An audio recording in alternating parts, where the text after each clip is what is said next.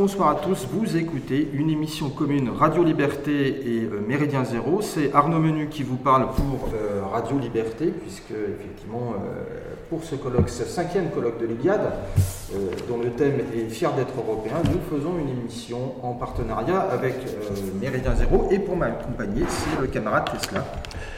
Salutations à tous les auditeurs. Alors, euh, effectivement, c'est une émission commune qui est consacrée au cinquième colloque annuel de l'Institut Iliade, donc euh, colloque qui a eu lieu le samedi 7 euh, avril 2018, dont le thème est Fier d'être européen. Au cours de cette émission, qui est en est consacrée au colloque de l'Iliade. Donc nous avons décidé d'intervenir, d'interroger pardon, différents intervenants, de, des gens comme Philippe Conrad, Javier Portela, mais également des têtes connues comme Bernard Lugan, euh, euh, François Bousquet et Jean-Yves Le Gallou, de faire intervenir aussi des euh, auditeurs de, donc, de l'Institut Iliade, des gens qui viennent se former, mais également des, des responsables de l'Institut Iliade qui viendront nous présenter l'objet de l'Institut Iliade, son importance au cours pour former justement les, les, élites européennes, pour former les, les esprits européens, mais également des gens qui viennent tout simplement assister à ce colloque. Donc vous aurez différents euh, types d'interventions, à la fois des, euh, on va dire des, des entretiens assez courts, d'autres un peu plus longs, des bruits d'ambiance. Voilà, l'idée c'est de vous montrer que ben, un colloque ce n'est pas uniquement des conférences, mais souvent euh, quelque chose de très vivant.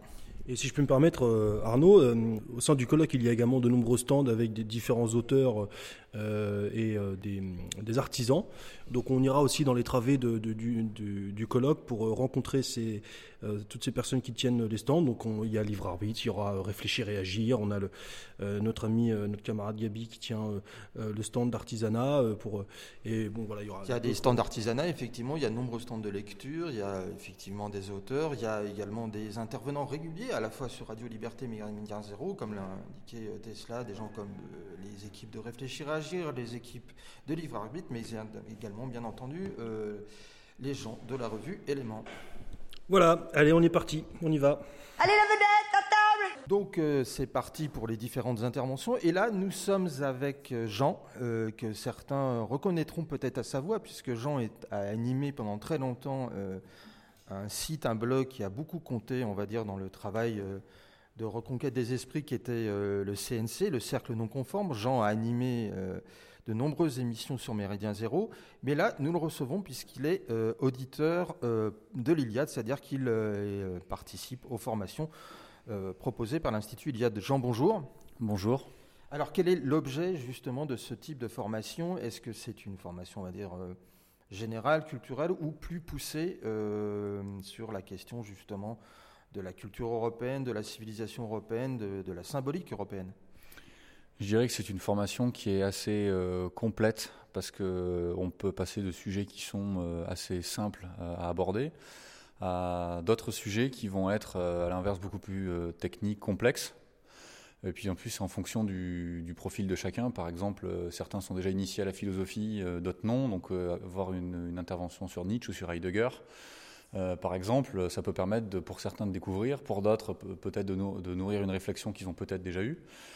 Euh, c'est complet parce qu'il y a une grande diversité de, thèmes euh, abordés, autant dans l'histoire, la géopolitique, donc euh, les, idées, même le cinéma, la, littérature.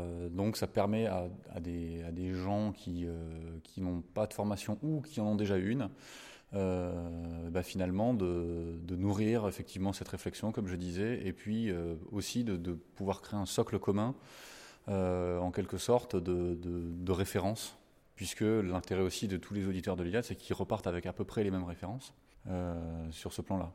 Alors la question qui vient rapidement, est-ce que ça t'a semblé un complément du travail que tu as fait au sein du CNC et des émissions que tu as animées pour Méridien Zéro?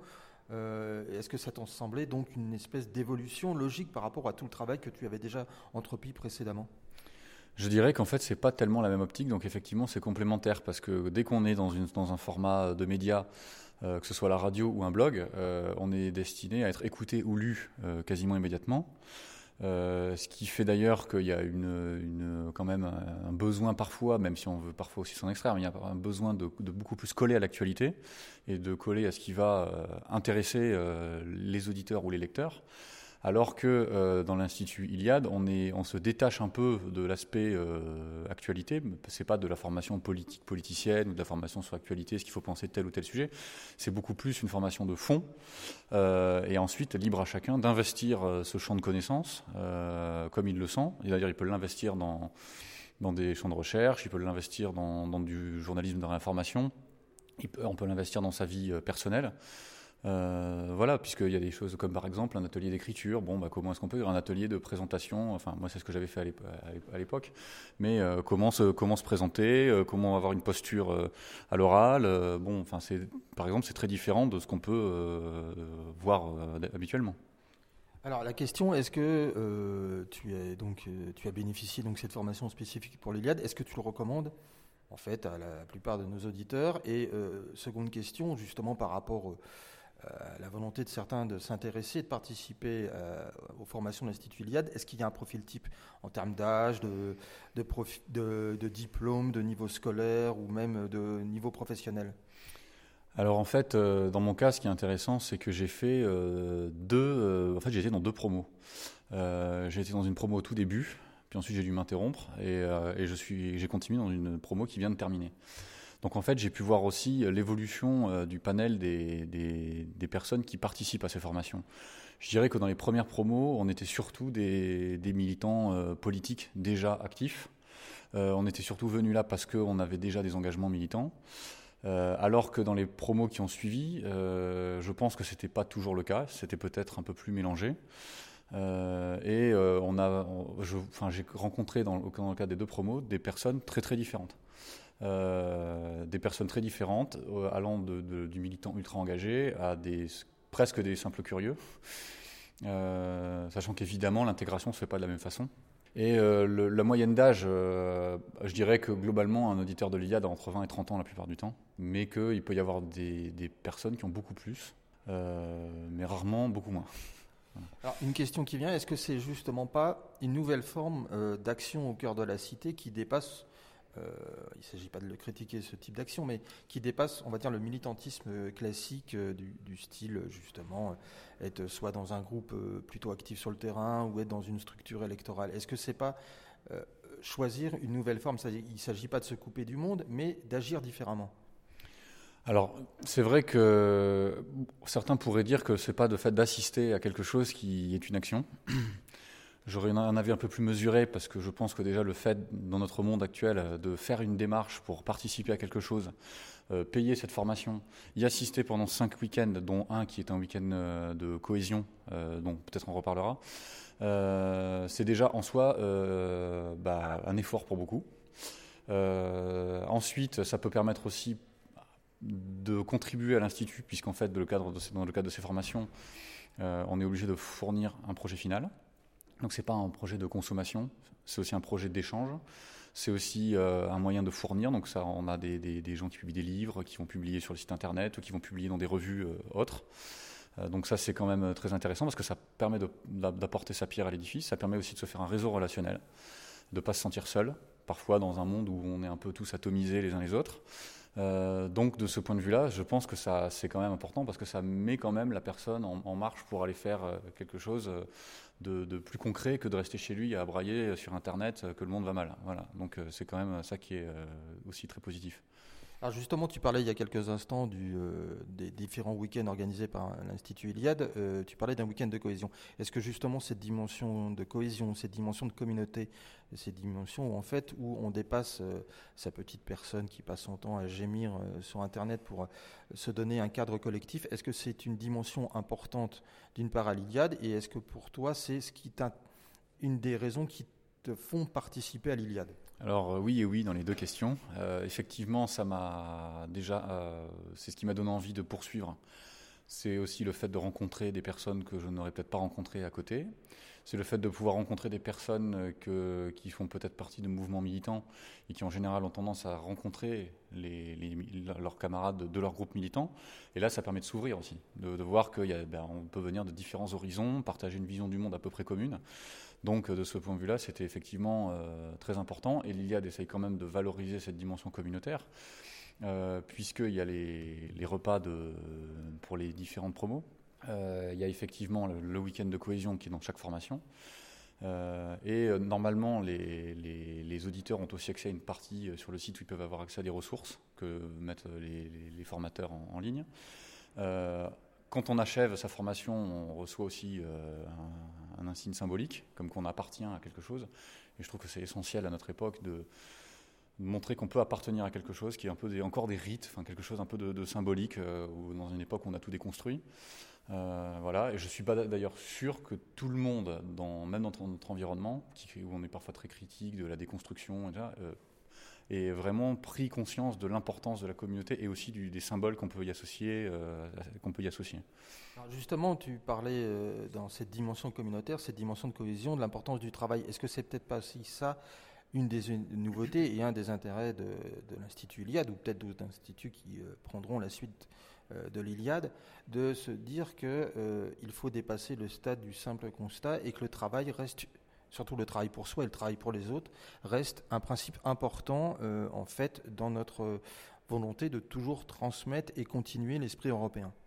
Oui, c'est vrai. Bah, ce qui est d'ailleurs révélateur à l'Iliade, c'est qu'il y a vraiment. Alors, souvent, on dit que, une, que ça permet de former les cadres de demain, euh, de, on va dire, du spectre, de la droite un peu plus euh, ancrée sur l'idée de civilisation, pour la distinguer de la droite de l'argent.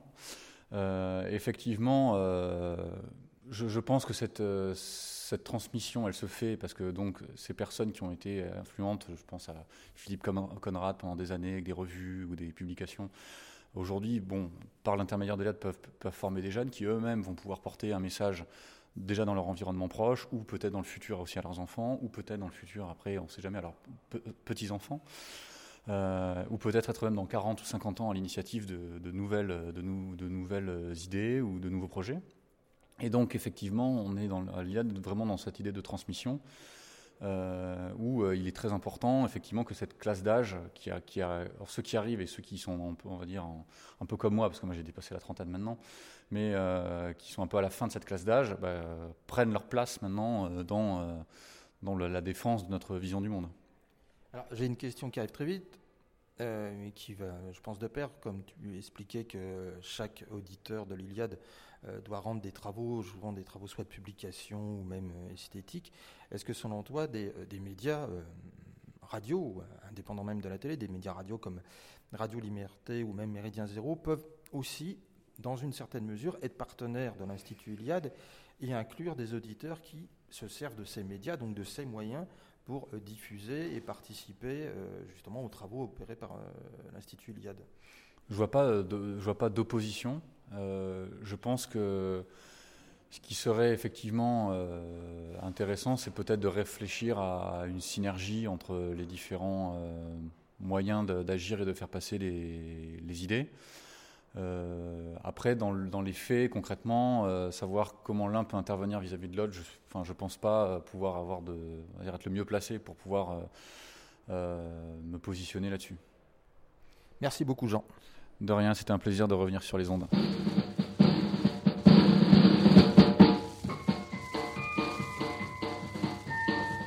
Isabelle, bonjour. Bonjour. Alors, vous êtes euh, conseiller régional Front National, mais aujourd'hui, vous avez décidé d'assister euh, au, colloque, au cinquième colloque euh, organisé par l'Institut Iliade, qui, on le rappelle, a lieu le 7 avril 2018 à Paris, dont le thème est Fier d'être européen. Alors, pourquoi avez-vous décidé de venir? Parce que euh, tout d'abord, c'est un colloque euh, auquel j'assiste depuis plusieurs années. Hein. Euh,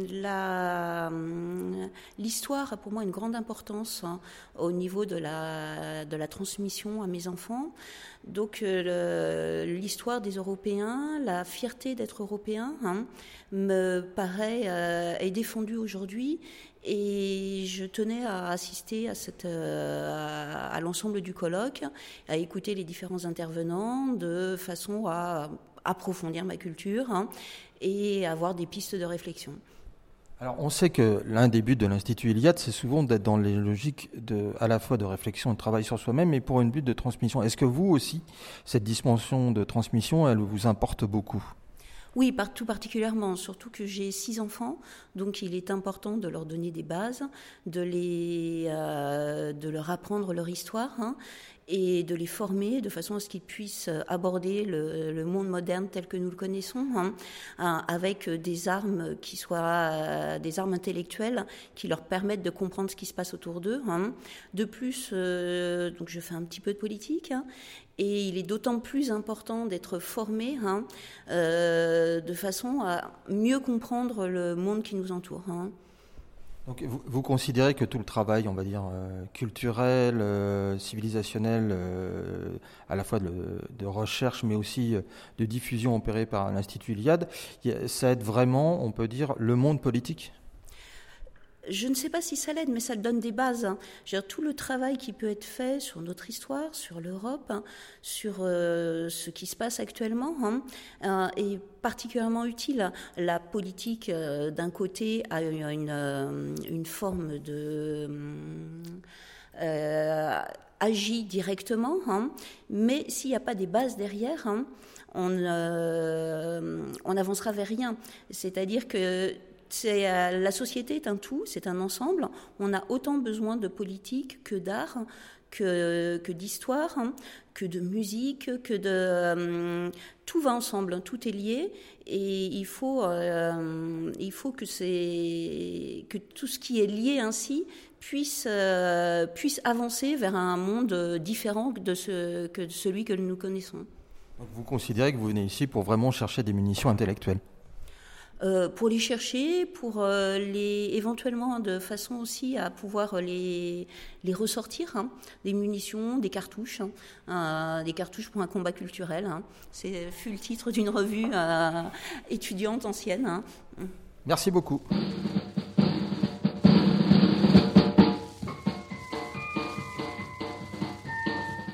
Bien, je me suis heurté un, camarade dans les, dans les travées de, de, l'Iliade, en la personne de Gabi. Enchanté. Enchanté. euh, Gabi, alors tu, tu tiens euh, un stand de, de, de, de projet euh, artisanal. Peux-tu te présenter présenter ton activité, s'il te plaît? Donc je m'appelle Gabriel Charpentier. Voilà, j'ai monté l'atelier Art Europa maintenant il y a un peu plus d'un an, où lequel en fait je propose. Excuse-moi, Art A R T? Ah, en fait, c'est Art Terre Europa. Arter Europa. Voilà. Et en fait, j'ai monté ça donc il y a un peu plus d'un an euh, pour répondre à la demande de, manque du travail artisanal en fait euh, qui, est chez nous quoi. Effectivement, il y a une belle défense euh, de l'intellect, mais voilà, l'artisanal doit être mis aussi en avant. Donc, au sein de l'atelier, en fait, j'ai quand même pas mal de gammes où je vais travailler tout ce qui va être terre cuite, dont tout ce qui va être des roues solaires, des marteaux de un peu de tour de Yule. Mais en fait, j'ai aussi euh, beaucoup travaillé sur tout ce qui va être euh, le verre. Donc, je vais faire pas mal de gravures, travailler du cuir. Je vais travailler aussi la céramique, donc tout ce qui va être les céramiques peintes à la main, type Sèvres. Et euh, tout récemment, je fais des, travaux de bougies en fait. Voilà. Et là, je lance une gamme en fait de bijoux en étain, en fait que je viens couler et tout, voilà, dans mon petit atelier qui est, qui est minuscule, mais on qui ne demande qu'à s'agrandir. Exactement, qui, qui, qui demande qu'à s'agrandir. Après, c'est surtout le problème financier. Quoi. D'ailleurs, on peut voir ton atelier sur euh, un reportage que, qui t'a été consacré sur, euh, à TV Liberté. Euh, sur la, la, les artisans de France en fait. La rubrique Les artisans de France. Voilà, et il y a quelques photos qui traînent aussi donc sur le site internet www.art-terre-europa.com où vous verrez qu'effectivement l'atelier mesure, quand je dis 2 mètres carrés, c'est vraiment 2 mètres carrés. Oui, mais c'est pas la grandeur de l'atelier, c'est l'artisan qui fait la qualité, la qualité du produit. On y trouve tout. Ça, on y trouve tout. Il n'y a pas besoin d'aller beau loin pour, pour pouvoir vraiment travailler. Quoi.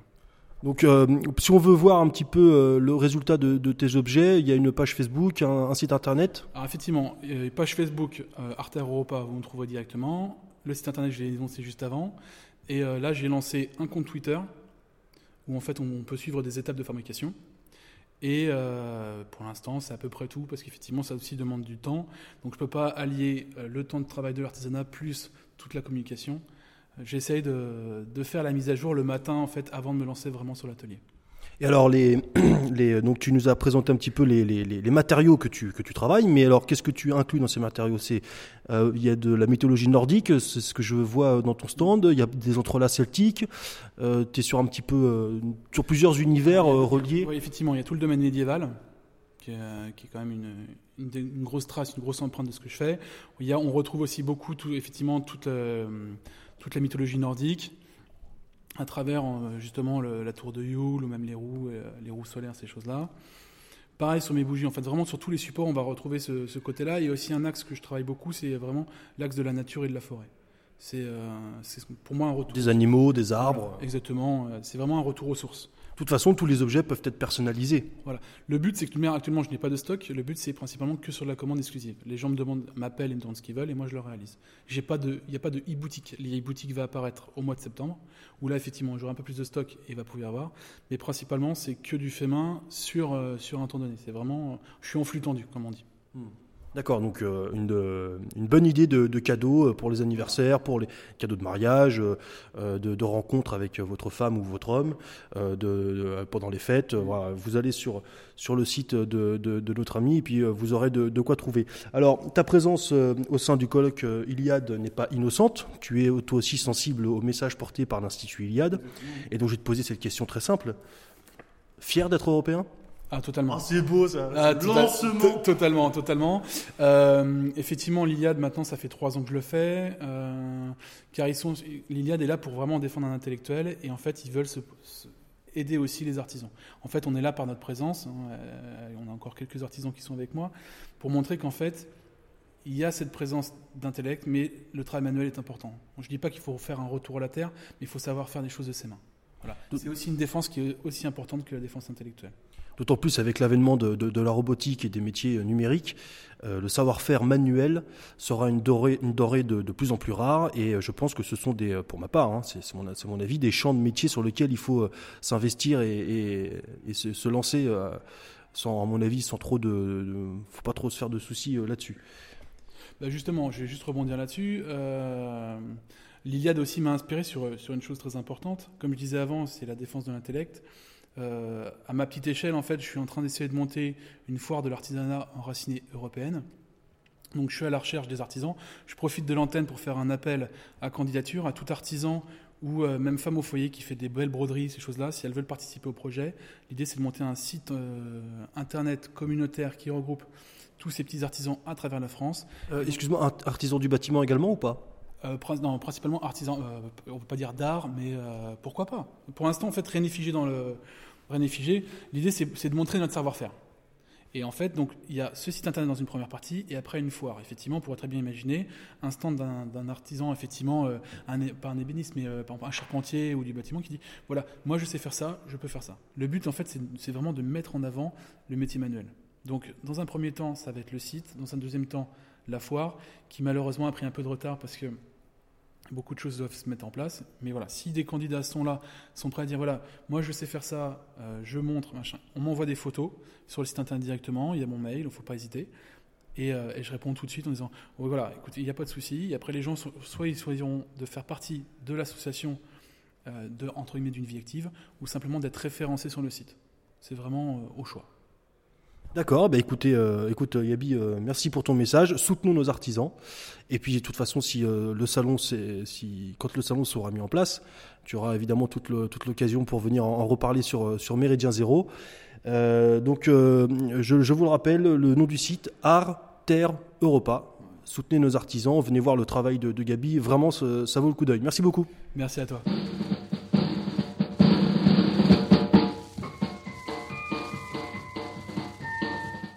Donc nous continuons notre présence et notre émission en partenariat euh, Méridien Zéro Radio Liberté euh, samedi 7 avril pour euh, le cinquième colloque de l'Iliade intitulé Fier d'être européen.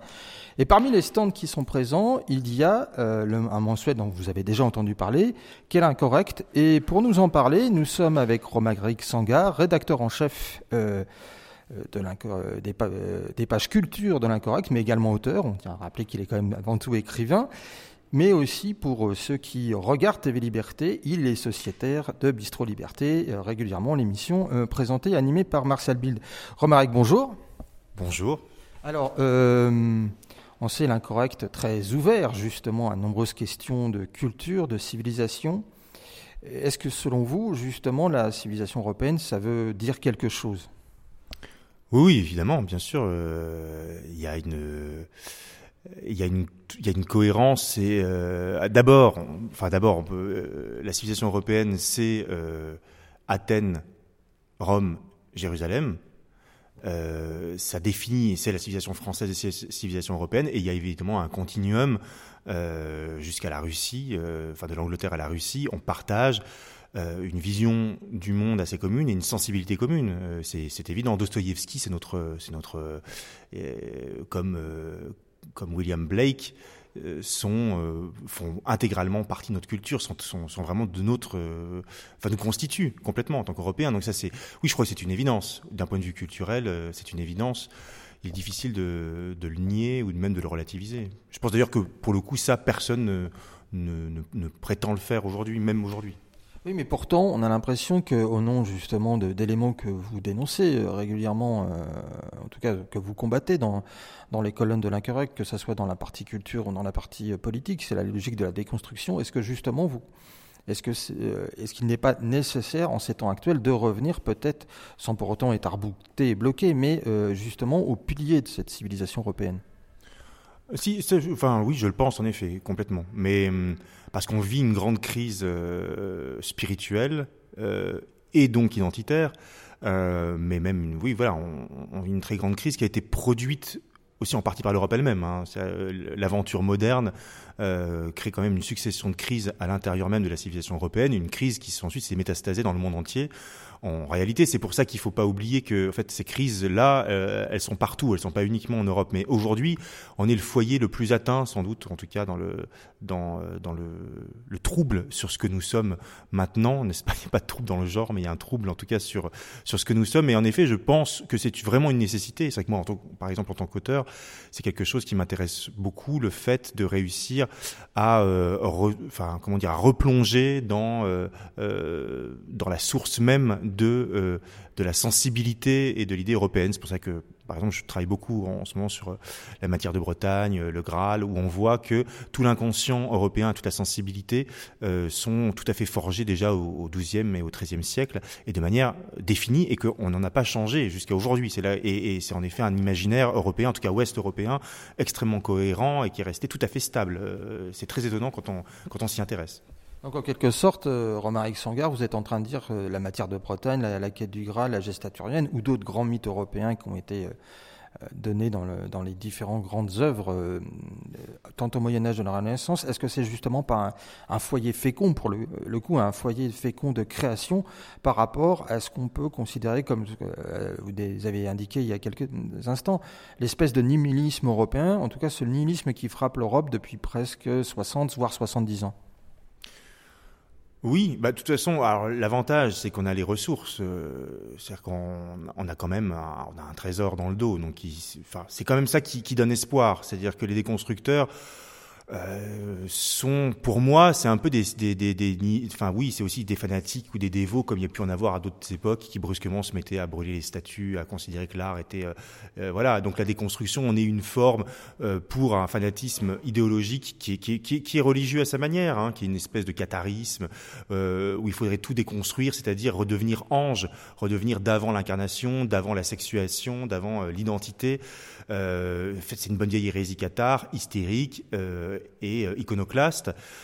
Donc c'est très impressionnant pour nous, mais parce que c'est une, une, une, élite qui partage cette, cette, enfin, cette hérésie est partagée par une élite, mais en réalité, est-ce qu'elle a vraiment prise sur la population? Pas tant que ça, sur la population profonde, pas tant que ça. Et ensuite, on a quand même vraiment des, des, des, des, ressources extraordinaires pour se relever. C'est quand même l'avantage de, de, de l'Europe, c'est d'avoir au bas mot 5000 ans de culture dans le dos. Euh, bon, euh, se reconnecter à ça et se relever euh, et tout de même, euh, enfin, c'est quand même des atouts qui sont tout à fait formidables. Faut pas. Justement, le dernier numéro, je crois qu'il vient de sortir de l'incorrect, mais en une Bernanos. Est-ce que justement Bernanos, c'est pas une de ses réponses attente à la fois dans la littérature, mais dans, dans une dimension spirituelle, face au nihilisme actuel. Oui, tout à fait. Je pense d'ailleurs c'est pour ça qu'on a qu'on a titré sur Bernanos. On voulait faire d'abord un numéro sur mai 68, puisque bon voilà, forcément c'est un peu l'événement euh, que tout le monde va commémorer. Puis on s'est dit bon, de toute façon tout le monde va le faire. Et on le fera d'ailleurs nous aussi, mais, on s'est dit finalement plutôt que de dénoncer une, nouvelle fois euh, tous les, toutes les tares euh, issues euh, de la révolution culturelle de, de 68, pourquoi ne pas plutôt proposer et opposer à cela l'antidote à tout un nihilisme culturel que peut incarner Bernanos, qui est pour le coup une figure extraordinaire d'homme qui a à la fois toujours été euh, intransigeant, irrécupérable, euh, avec un surplomb, une justesse de vue euh, tout à fait incroyable, et, qui était déjà le, voilà, le, grand d'Espagne de Nimier, et qui, qui, peut rester un modèle. Enfin, Nimier d'ailleurs en faisait déjà pour sa génération hein, un, modèle. voilà. Donc, parce qu'on rappelle que Nimier, c'est donc ces auteurs des années 50 et 60, Nimier étant mort en 62, qui ont été eux aussi confrontés à la question du nihilisme, puisqu'ils ont connu euh, ce qui était peut-être, euh, en quelque sorte, l'apogée de, ce qu'il y a de plus euh, destructeur dans, dans la question européenne, c'est-à-dire la Seconde Guerre mondiale. Oui, tout à fait. Puis alors l'avantage de Mananos pour le, coup, c'est qu'il ne s'est jamais compromis ni avec la guerre enfin ni euh, avec l'Espagne franquiste, ni avec euh, euh, ni dans la Seconde Guerre mondiale. Beaucoup d'écrivains récemment, Pierre Guillaume de Roux, excellent éditeur, a réédité Romantisme fasciste de, Paul Serran, qui était un, un, grand admirateur de Brasillac et qui avait écrit que, enfin voilà, la tentation, comment les, les écrivains de droite avaient la plupart du temps succomber, en tout cas à la tentation fasciste, dans une espèce de confusion euh, entre l'esthétique et la politique, enfin entre l'esthétique et le politique même. Voilà. Et Bernanos est quelqu'un qui euh, est capable de, se révolter contre son propre camp euh, et de voir les dangers partout et de rester extraordinairement vigilant. Voilà. Euh, à la fois droit dans ses bottes et vigilant, et en même temps qui est capable de, de, de, rallier l'action française parce qu'elle est euh, excommuniée euh, par le pape uniquement par, pour défendre les copains. Il y a vraiment un côté, il y a un côté chevaleresque en fait. C'est un homme d'action aussi, Bernanos. Oui.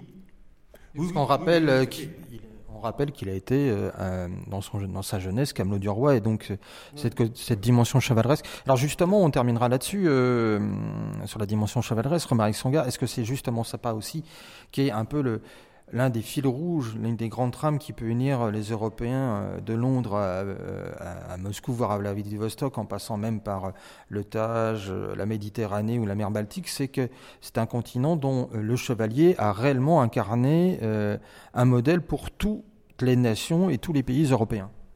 Ah, je suis entièrement d'accord, oui, tout à fait. Il y a un type d'homme, moi c'est quelque chose auquel je suis très sensible parce qu'en fait on en parle très peu. On est dans une époque de, sciences globales, de sciences de masse, de sociologie, euh, où on étudie comme ça. Et, on s'intéresse peu, en fait, au type d'homme, à la qualité humaine telle qu'elle peut être produite par une civilisation. Voilà. C'est pas une question qui est souvent posée. Et en effet, la chevalerie est un idéal européen, est un, est un idéal d'un type d'homme, d'un type de comportement, d'un type de rapport au monde, euh, qui est surtout typiquement européen dans le sens où, euh, par exemple, euh, il n'y a pas d'équivalent. Alors, il y, a des héros américains, des héros messianiques, hein, évidemment. De toute façon, puis l'Amérique est tributaire tout de même de l'Europe sur beaucoup de plans. Mais on peut dire qu'il y a un certain idéal euh, européen, particulièrement chevaleresque, qui a des équivalents dans les autres civilisations, mais qu'on peut vraiment défendre comme quelque chose qui serait notre singularité, enfin à opposer au, self-made man par exemple euh, euh, américain ou euh, ou au post-humain, enfin au, migrant éternel du capitalisme mondialisé, puisqu'aujourd'hui d'une certaine manière on a l'impression que la, gauche progressiste a adopté le, migrant comme autrefois le prolétaire, comme figure d'une humanité nouvelle qui serait justement en, transition permanente, exactement comme les capitaux, comme le reste. Et, et du coup, ça devient un modèle comme ça euh, euh, totem euh, auquel on aimerait. En fait, réellement, la gauche adore les migrants, pas tant parce qu'elle aime les, hommes en question qui sont en train de voilà, mais parce qu'elle aime la figure du migrant, qu'elle aimerait tous nous transformer en migrants, comme elle voulait tous nous transformer en prolétaires auparavant. Et donc, c'est important qu'on puisse ériger des alternatives, des modèles alternatifs. Et je pense en effet que l'idée du chevalier, bah, ou du moine aussi, hein, il y avait le, prêtre, le, guerrier et le poète, disait Baudelaire. et le travailleur trois ordres dont parlait oui, Aldebert oui, Andelan. Oui, oui. Et quid, euh, quid, pour les femmes? Pour, Quelle figure pour les femmes euh, préconiseriez-vous bah, c'est toujours difficile en tant qu'homme de, de, préconiser aux femmes une figure de référence. On parle souvent des hommes entre hommes, mais vrai, euh, vrai, les femmes nous écoutent également.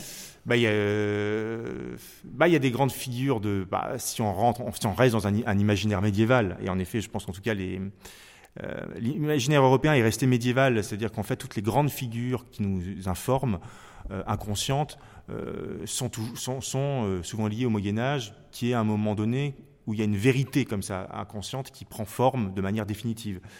Euh, donc, bah, il y a des modèles, il y en a beaucoup. Il y a Hildegard de Bingen, par exemple, il y a des femmes comme ça euh, qui sont des, des, des, des, intellectuels, des, des, enfin, elle, une sainte en l'occurrence, mais qui, qui, est une intellectuelle, qui est une compositrice, qui est, euh, voilà.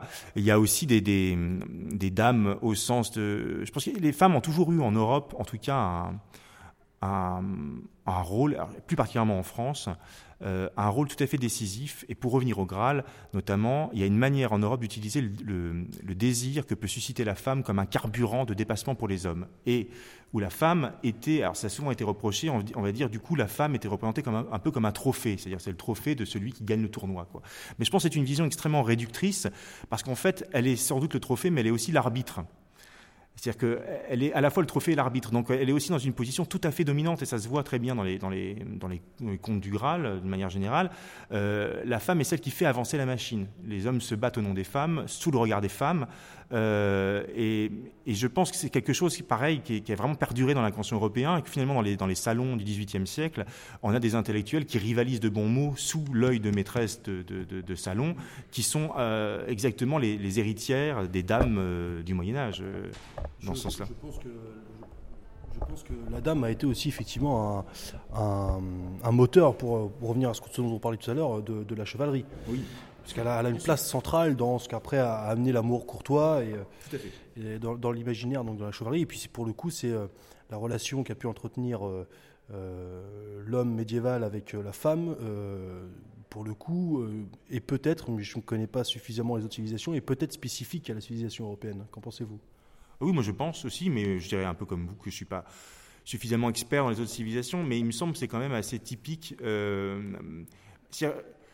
le fait de prendre le risque du féminin. Je pense que ça, c'est typiquement européen. Et ça, je ne pense pas qu'il y ait d'autres civilisations euh, qui aient pris ce risque-là. En général, la femme, justement, n'est que le trophée et ça se règle entre hommes. Quoi.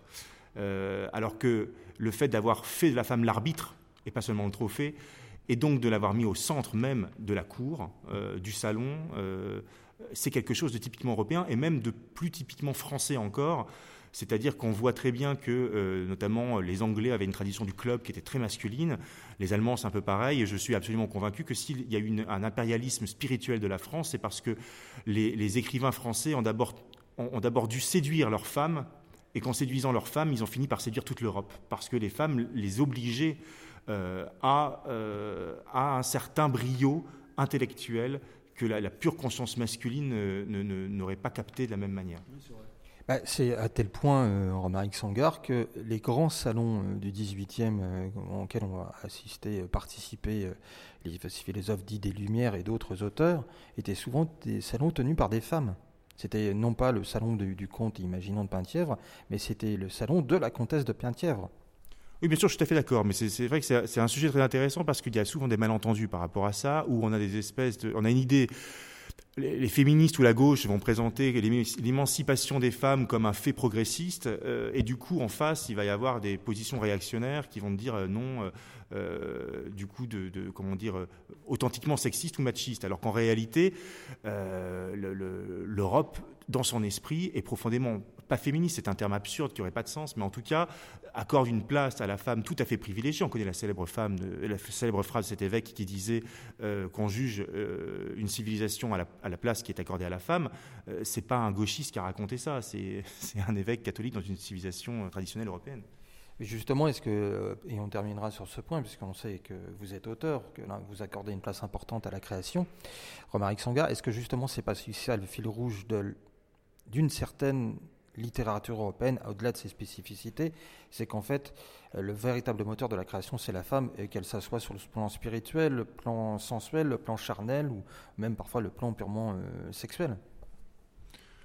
Oui, bah, euh, Béatrix guide les pas de Dante dans l'enfer, donc quelque part, oui. Puis c'est Jung en a fait l'image de l'anima comme étant justement la, euh, part, euh, enfin voilà, la part profonde, l'âme étant incarnée par la femme. Et puis on peut penser, puisque justement, pour parler même de l'Europe, de l'Europe chevaleresque, de l'Europe euh, médiévale, euh, c'est une Europe qui est entièrement sous la garde de la Vierge Marie. Il ne faut pas oublier qu'elle euh, est la patronne de France et que Louis XIII lui a offert sa couronne qu'il brandit toujours aujourd'hui devant Notre-Dame à Notre-Dame de Paris.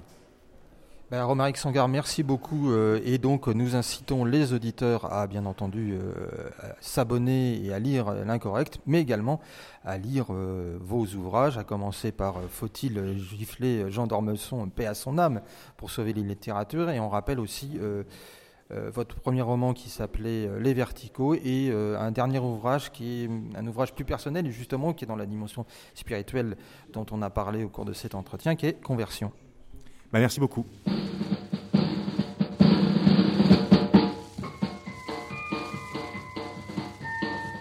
Alors, nous continuons euh, les différents entretiens, de, donc, euh, on le rappelle, de, cette émission qui est réalisée en partenariat entre Méridien Zéro et euh, Radio Liberté. Donc, je suis avec Tesla de Méridien Zéro et c'est Arnaud Menu de Radio Liberté qui vous parle. Et là, nous sommes, on peut dire, avec une grande figure, à la fois de l'histoire, mais peut-être aussi d'une certaine éthique de l'homme européen, c'est euh, Bernard Lugan.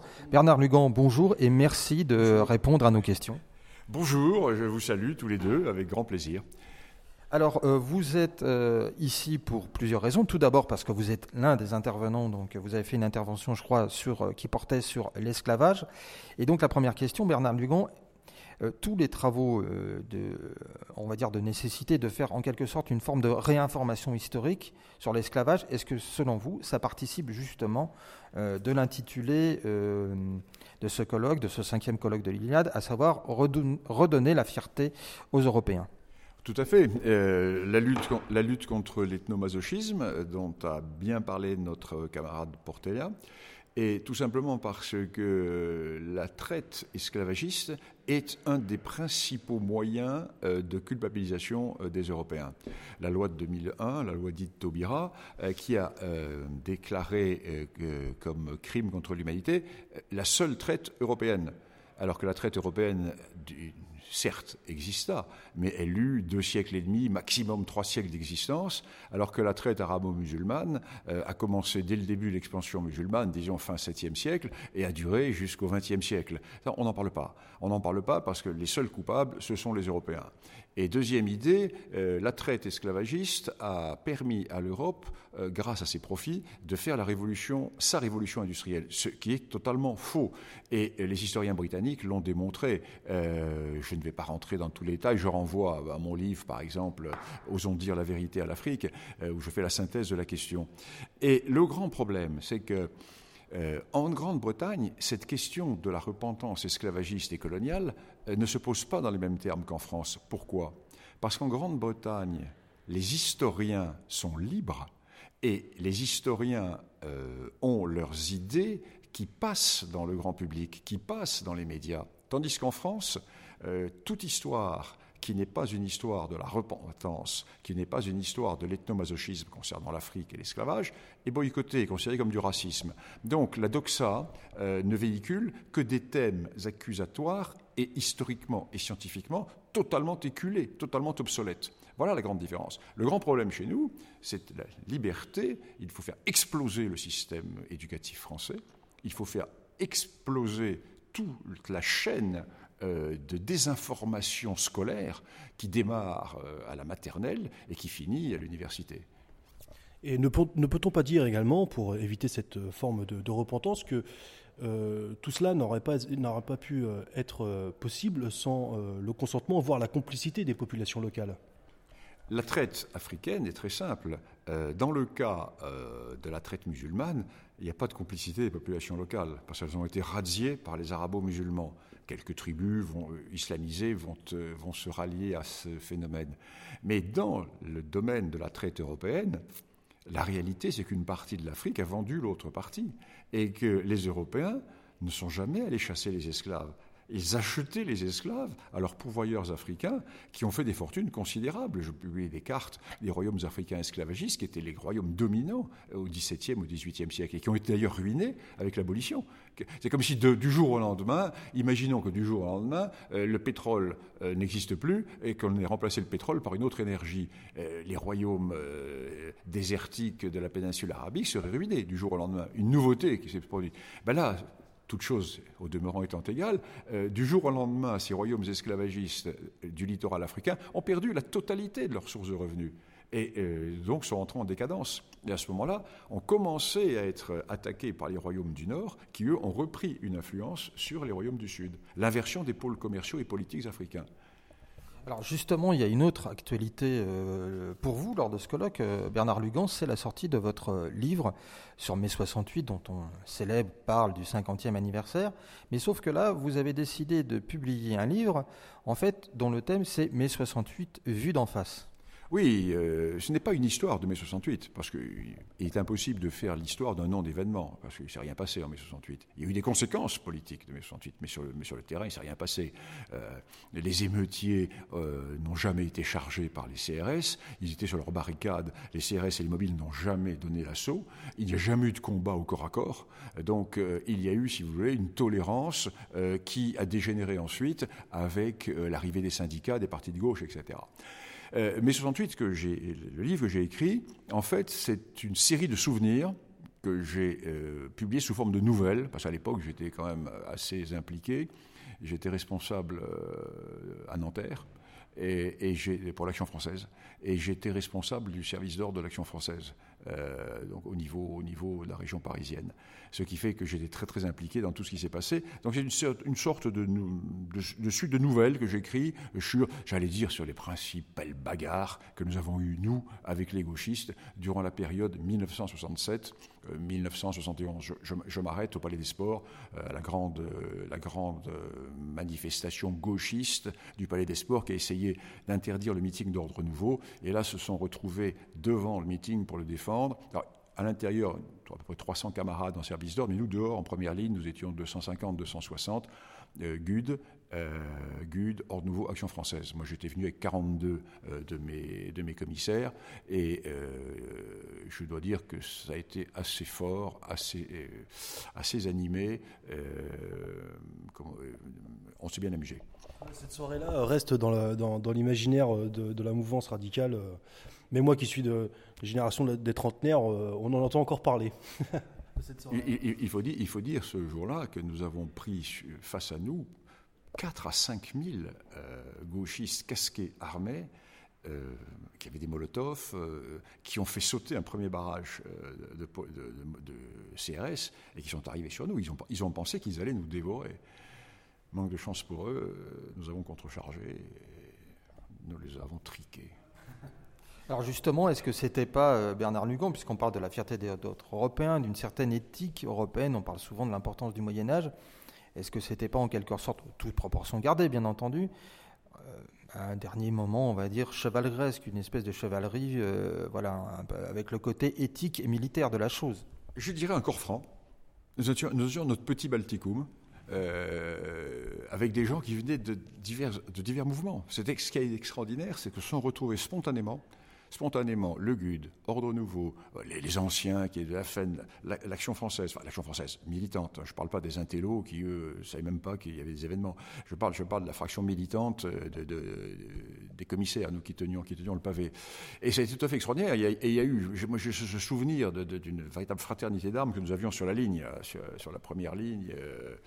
Et quand, après la deuxième charge, quand vraiment nous les avons disloqués, j'ai toujours à l'oreille le chant des lansquenets que, que, nous avons repris en remontant, euh, tric à la main. Ce sont des, bons moments. Euh, pour peut-être que cela vous, vous, rendra un peu plus nostalgique, mais quelle était déjà l'année du CPE Je me souviens plus. C'était 2006. 2006. Nous avons, j'ai vécu la même histoire en 2006 au moment du CPE.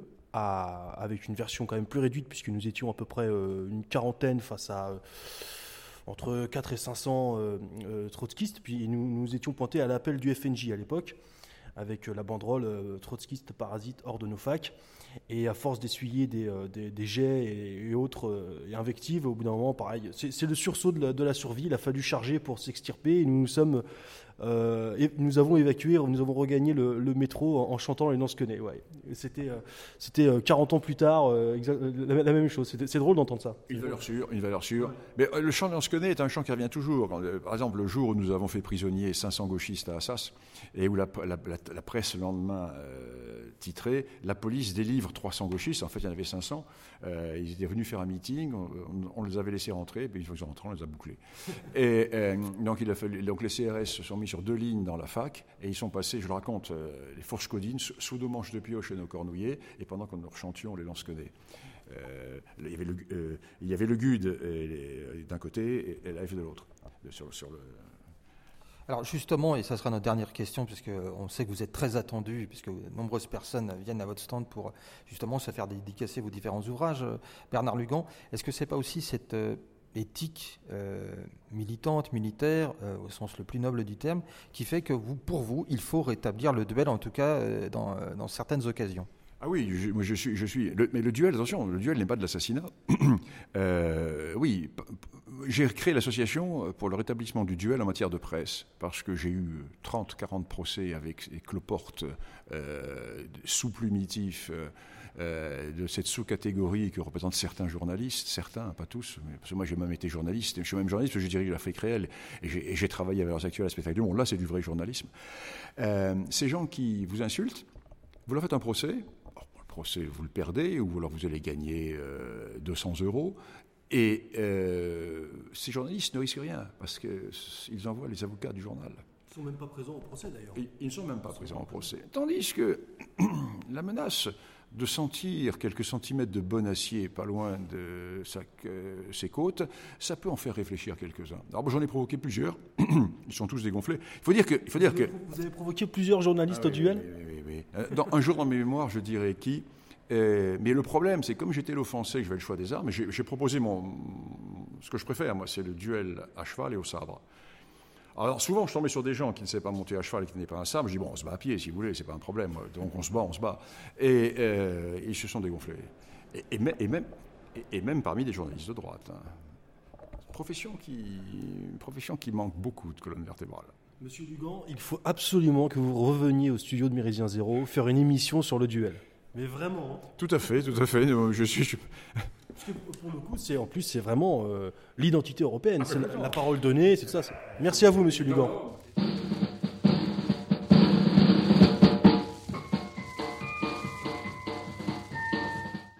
Nicolas, bonjour. Vous êtes euh, responsable de l'organisation, en tout cas l'un des responsables de l'organisation de ce colloque. Alors, euh, nous enregistrons cet entretien euh, au milieu de journée. Est-ce que vous pouvez déjà tresser un premier bilan euh, des interventions, du nombre de participants et on va dire d'une certaine image du public venu assister à ce colloque? Bien déjà, premièrement, c'est un succès en termes de fréquentation puisqu'on a euh, réédité l'exploit de l'année dernière qui était de faire, de réunir plus de 1000 personnes euh, dans un lieu dédié euh, à la fierté européenne. Alors c'est en plus on en a fait le, thème de ce, colloque et c'est plutôt intéressant de voir que euh, bah, plus d'un millier de personnes sur l'ensemble de la journée, mais déjà sur la matinée on a un, très grand nombre qui répondent à cet appel fier d'être européen. Et donc c'est un, grand succès en termes de, participation et ça montre que l'événement le colloque annuel de l'Iliade s'enracine dans le paysage, dans le paysage euh, militant, dans le paysage euh, euh, identitaire, dans le paysage culturel, j'ai envie de dire, français. Et c'est donc bah, un signe de vitalité de nos idées, de, ce que nous essayons de représenter. Et c'est une grande fierté de voir ça. Et puis au niveau des interventions, bah, déjà de, la matinée, puisqu'on parle à l'heure du, déjeuner, bah, grand succès évidemment euh, de l'inénarrable Bernard Lugan, qui a fait euh, lever les foules euh, sur sa critique de la repentance coloniale, et puis de très bons échos aussi que j'ai pu entendre à droite à gauche sur, sur toutes les interventions, que ce soit au niveau de la, de la bah, du sentiment projeté, parce que c'était aussi ça un peu l'enjeu du colloque Iliade. C'est pas seulement euh, des textes euh, récités euh, un peu vides de, substance. Le but, c'est vraiment qu'au-delà de du pur aspect technique, puisqu'on a des très bons techniciens, forcément, on a des universitaires, etc., c'est vraiment quelque chose, enfin, des, discours et des, hum, présentations qui doivent inspirer le public. Et je pense que des échos que j'en ai eu pour l'instant, ça a été un succès à ce niveau-là. Alors, euh, on voit donc la réussite de, ce colloque, en tout cas lors du déjeuner. Mais est-ce que ça nécessite pour l'Iliade, j'imagine, chaque année, dès la fin du colloque, en fait, pour préparer euh, le, suivant, un énorme travail euh, tout au cours de l'année? J'imagine qu'en termes pour à la fois la dimension, je dirais, matérielle, trouver la bonne date, trouver les intervenants, être sûr qu'ils puissent venir. J'imagine que ce travail, on, on, voit la réalisation, mais c'est, j'imagine, très prenant pour l'Iliade, Nicolas.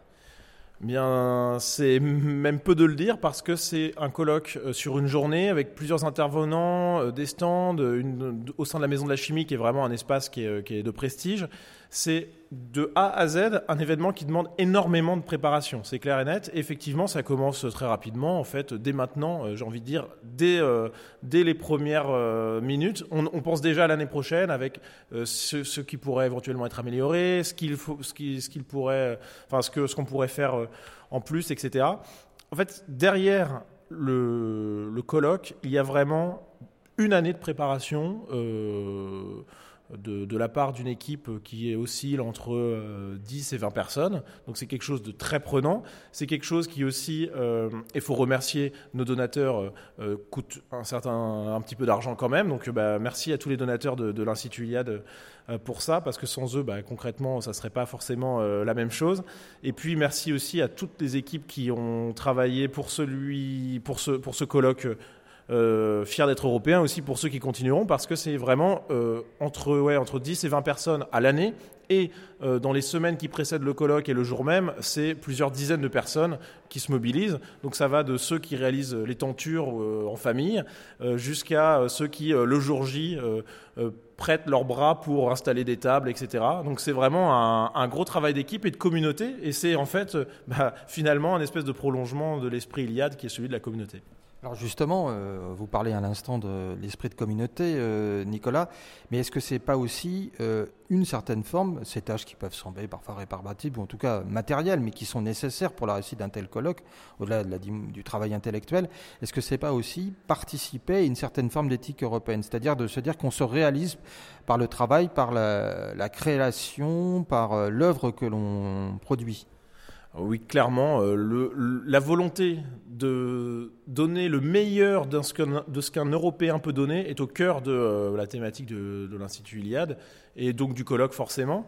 Euh, et, j'ai même envie de dire, pour, aller un peu plus loin, que c'est une volonté, cette volonté bon, d'aller vers ce, que les Européens font de mieux, mais aussi vers l'engagement associatif, culturel, je pense que c'est quelque chose qui doit guider l'esprit de tous ceux qui euh, vont euh, à ce colloque ou qui euh, le regardent et qui, et apprécient ce qui s'y passe, parce que l'engagement associatif, c'est parfois ce qui fait cruellement défaut à ceux qui défendent l'identité européenne. Et je pense que voilà, voir qu'il y a des dizaines de personnes qui se mobilisent, qui donnent de leur temps gratuitement, qui donnent de leur énergie ou de leur argent, etc., bah, c'est un vrai engagement associatif et culturel qu'il faut pérenniser, pas seulement pour l'Institut Iliade, mais pour, toutes, pour tous ceux qui défendent l'identité, à mon avis. Alors, pour terminer cet entretien, euh, Nicolas, vous avez indiqué effectivement qu'il y avait euh, toutes les petites mains, et même parfois elles sont nombreuses malgré tout, de l'Institut Iliade qui participent à, cette œuvre. On sait que vous avez besoin euh, de donateurs et qu'il faut les remercier. Mais est-ce que justement, vous n'avez pas l'intention parfois de faire un appel on va dire, à la population régulièrement pour justement pour des gens qui se disent voilà bon euh, j'ai peut-être pas de moyens financiers mais j'ai un peu de temps à donner euh, non pas pour euh, uniquement être auditeur mais même pour justement être une de ces petites mains de l'institut. Bah, toutes les volontés sont acceptées avec grand plaisir parce qu'il y a toujours des tâches qui, sont, qui demandent de l'énergie et des gens motivés. Donc voilà.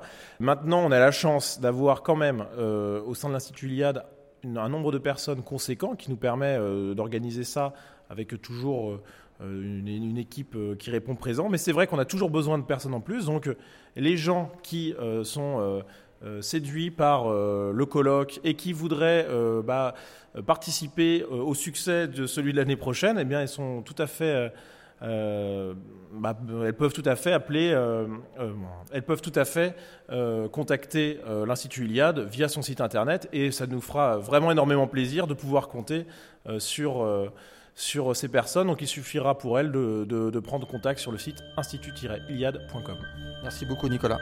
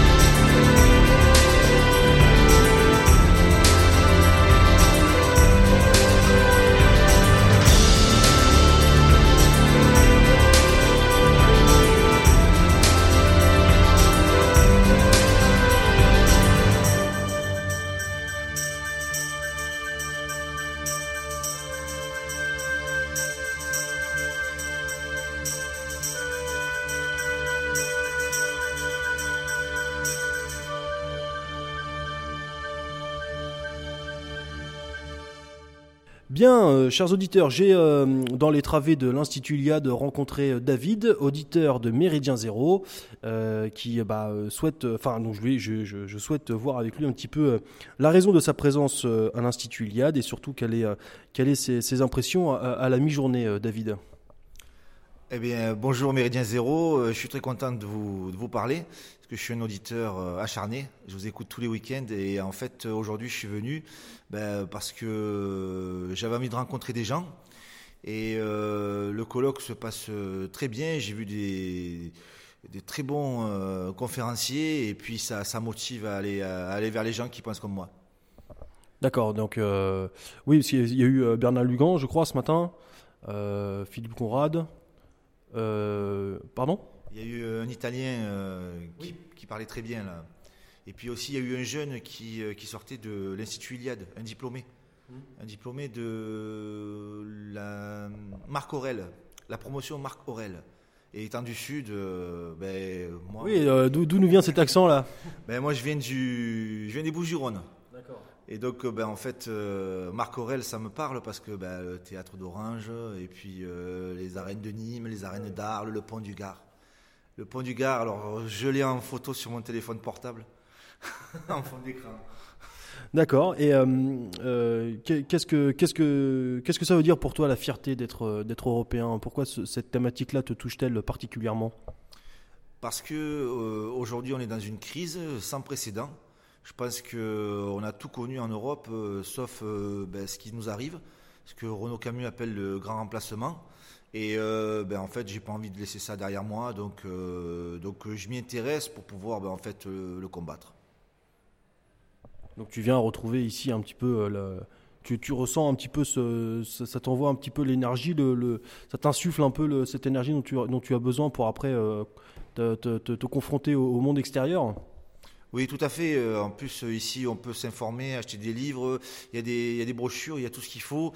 Et je pense que la pire des choses dans la vie, c'est rien faire.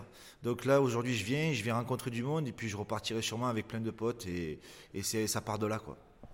Très bien, bah merci, euh, merci David. Et puis euh, voilà un, exemple de effectivement de, de qui peut se produire, euh, que ce soit à l'Institut Iliade ou dans d'autres initiatives pour les auditeurs de Méridien Zéro ou de ou de ou de, Radio Liberté. C'est toujours un plaisir de, de, vous rencontrer. Merci David. Et puis bah alors peut-être qu'on se recroisera à, diverses dans d'autres dans d'autres aventures.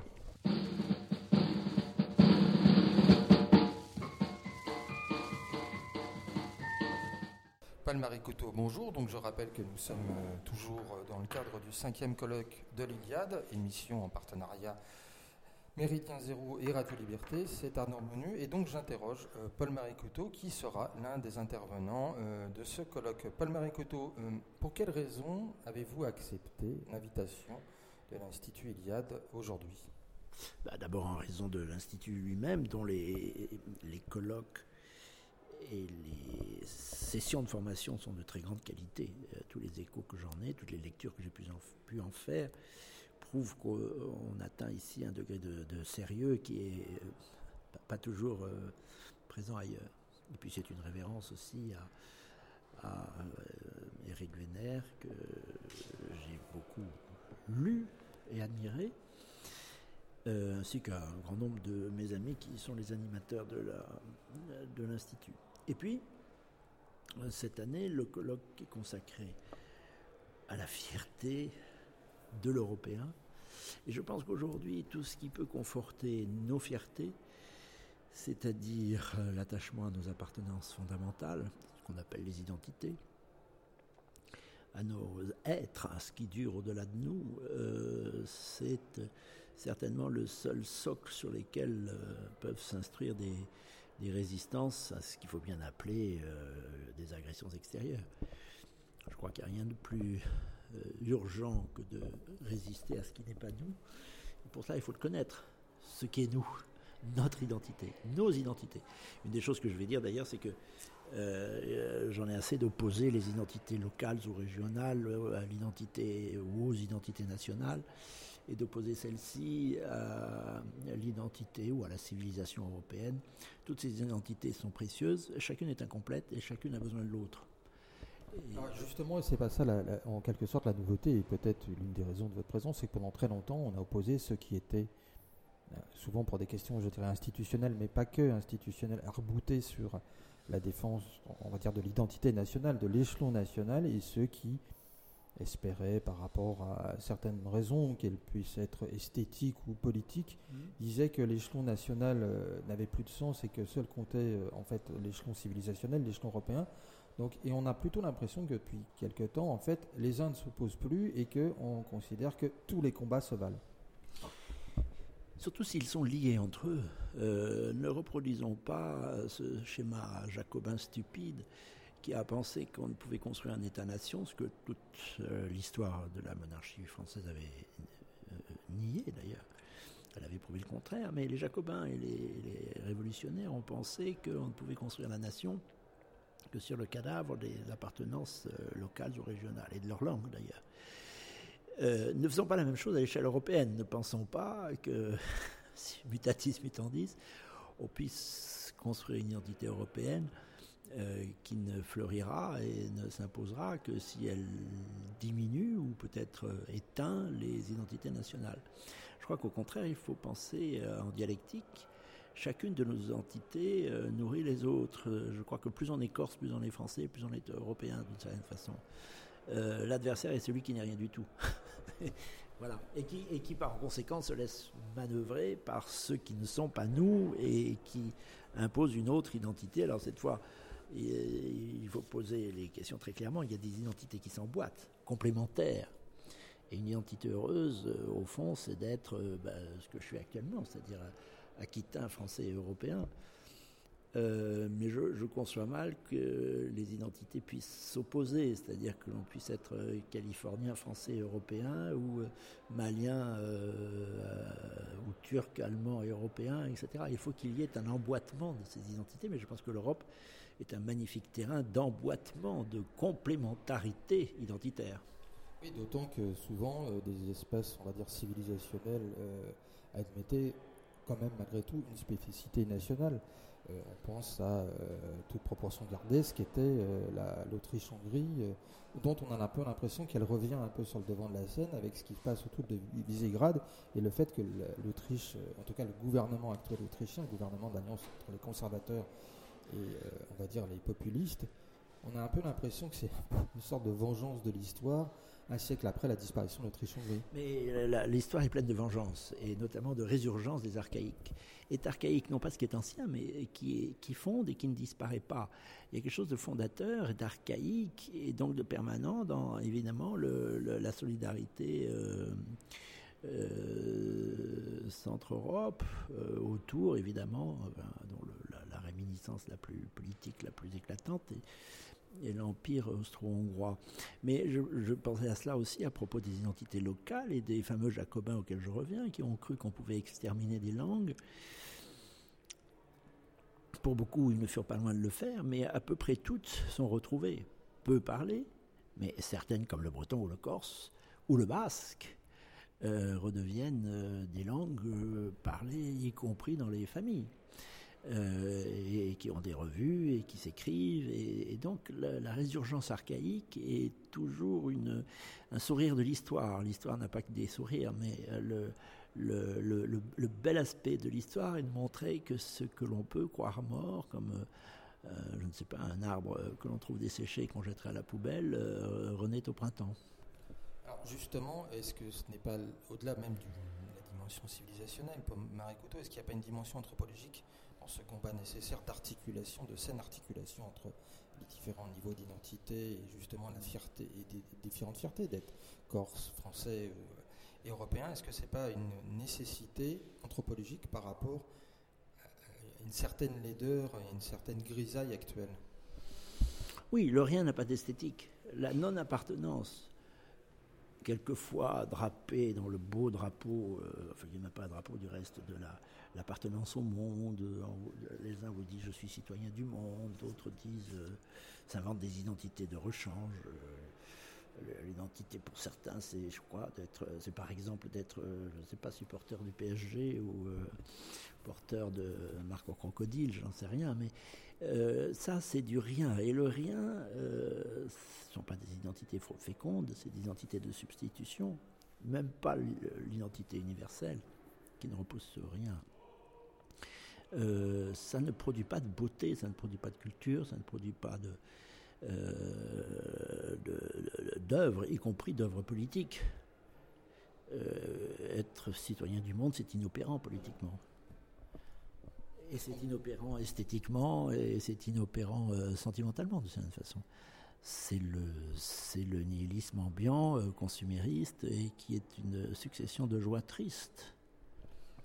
Pour terminer, euh, Paul Maricoto, si on doit résumer ça avec une grande œuvre en France, est-ce que c'est pas justement la terre et les morts qui doivent toujours s'opposer aux déracinés La terre, les morts, la nature. La nature, la nature est une grande instructrice c'est en chrétien que je parle, évidemment. Euh, les, chrétiens se sont toujours méfiés de, des polythéismes qui les ont précédés.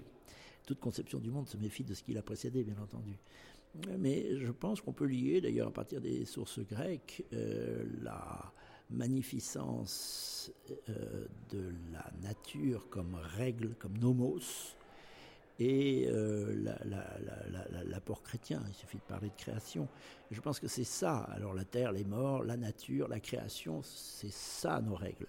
Et qui les perd de vue s'expose à des dérives infinies. On les voit par exemple à propos des tripatouillages sur la biologie, la PMA et les manipulations génétiques de toutes sortes. qui perd de vue la, nature se perd lui-même. Et je crois que c'est au fond, une des, choses les plus optimistes que l'on puisse dire aujourd'hui. Nous terminerons justement cet entretien sur cette importante touche optimiste. Merci Paul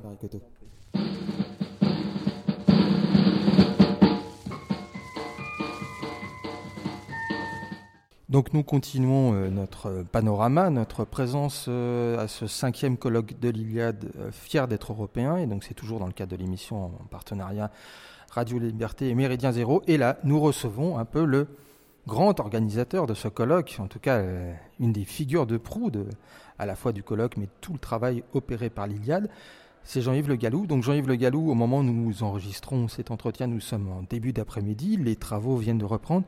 Et quel bilan vous euh, pouvez déjà tirer de ce cinquième colloque? Bah, écoutez, euh, un bilan très très positif. Un colloque de l'Institut Iliade, c'est un petit peu un, opéra total puisqu'il y a à la fois des conférenciers de haut niveau euh, sur des sujets sensibles, la critique de la repentance, la fierté d'être européen, mais il y a aussi des, un salon du livre, il y a aussi des artistes, il y a aussi des artisans, il y a même une halte garderie de façon à ce que les générations qui montent ou qui nous succéderont puissent presque se former, en tout cas participer à un petit peu de vie communautaire. Euh, c'est la communauté des Européens qui se retrouve au fond à l'Institut Il y a de la communauté des Européens, je dirais, non pas dans sa totalité, mais les Européens conscients d'être Européens et voulant le rester. Est-ce qu'en l'espèce, on ne peut pas justement parler de fierté joyeuse? Alors, je crois qu'on peut parler de, de, fierté joyeuse, car effectivement, euh, la tonalité générale, euh, c'est euh, de montrer ce qui est beau, ce qui est grand, de montrer tout ce qui a fait l'importance de l'histoire européenne. c'est pas de se lamenter, c'est pas de se victimiser. Il est évident qu'à l'Institut Iliade, nous préférons les héros aux victimes et euh, nous le marquons dans, différents domaines, y compris ce matin, lors de l'intervention euh, qui a été faite par Thibault Mercier sur le droit. Euh, il a montré les limites des droits de l'homme qui s'intéressent au fond aux petits intérêts individuels de chacun, au détriment du devenir collectif de nos peuples et de notre civilisation. Alors, avec ce cinquième colloque, on voit, Jean-Yves Le Gallou, que l'Institut Iliade s'inscrit déjà dans une certaine durée. Et est-ce qu'on peut dire que votre œuvre participe justement à la fois de la longue durée, mais aussi d'un travail de transmission? Bien entendu, euh, puisque euh, tout cela n'a de sens que si cela s'inscrit dans l'avenir. Euh, et les Européens maintenant doivent sortir du XXe siècle, pardon, sortir du XXe siècle qui a été un siècle de guerre civile, un siècle de repentance, un siècle de contrition, pour retrouver effectivement la joie de vivre et puiser dans toutes les forces de leur civilisation, les forces scientifiques, mais pas seulement, les forces esthétiques, les forces artistiques. Et c'est pour ça, ce qui est important dans un colloque de l'Institut Iliade, c'est pas seulement ce qui se dit, c'est aussi ce qui se voit. Alors justement, vous parliez il y a quelques instants de l'importance de la figure du héros, qui est une trame et même un des fils rouges de la civilisation européenne, et justement l'importance de, de retrouver la fierté d'être européen. Est-ce que c'est pas aussi un colloque qui résonne euh, quelques semaines après euh, le sacrifice euh, du colonel Beltram, où on a vu, alors qu'on pensait que les peuples étaient endormis, que malgré tout, il y a encore quelques Européens qui ont une notion de sacrifice. Oui, qui ont, qui ont de la moelle. C'est tout à fait intéressant, effectivement, puisque le mot héros était devenu un mot tabou. Dans la langue, le mot héros était un mot tabou, on ne l'utilisait pas. Et d'ailleurs, dans les premières heures qui ont suivi le, geste héroïque euh, du colonel Beltram, un certain nombre de médias soit n'utilisaient pas le mot héros, soit utilisaient le mot héros avec des guillemets ou héroïque avec des guillemets, parce qu'évidemment, euh, c'est quand même pas la mentalité dominante dans, dans, les salles de rédaction des médias subventionnés. Et malgré cela, malgré cette réticence, malgré quelques articles un petit peu euh, de dénégation, euh, je pense dans Libération ou ailleurs, le mot héros s'est imposé pour illustrer euh, l'acte du, colonel Beltram, et c'est véritablement un, signe tout à fait, tout à fait important qui montre que tout, tout n'est pas perdu, que tout n'est pas perdu, et qu'au contraire, il y a encore dans les forces de nos peuples, il y a de quoi réveiller la civilisation européenne. Alors justement, euh, un des euh, concepts importants qu'avait montré Dominique Vénère à travers son œuvre, c'était de parler de la dormition de la civilisation européenne et donc d'attendre peut-être des éléments de réveil. Et alors justement, est-ce que euh, l'un des travaux, l'un des objectifs de l'Institut Iliade, c'est de participer à ce réveil des consciences? Oui, bien sûr, il faut participer au réveil des consciences et permettre aux consciences qui se réveillent de puiser dans euh, l'extraordinaire héritage européen euh, à la fois euh, de la force, mais aussi de quoi nourrir leur, leur imagination. On ne fera pas revenir le monde passé, bien sûr, on ne fera revenir ni le Moyen Âge, ni l'Antiquité, ni la Renaissance, mais ces grandes périodes, ces grandes œuvres, ces grands artistes peuvent nous permettre, au fond, de réinscrire la civilisation européenne dans l'avenir et dans le XXIe siècle. Jean-Yves Le Gallim, merci beaucoup.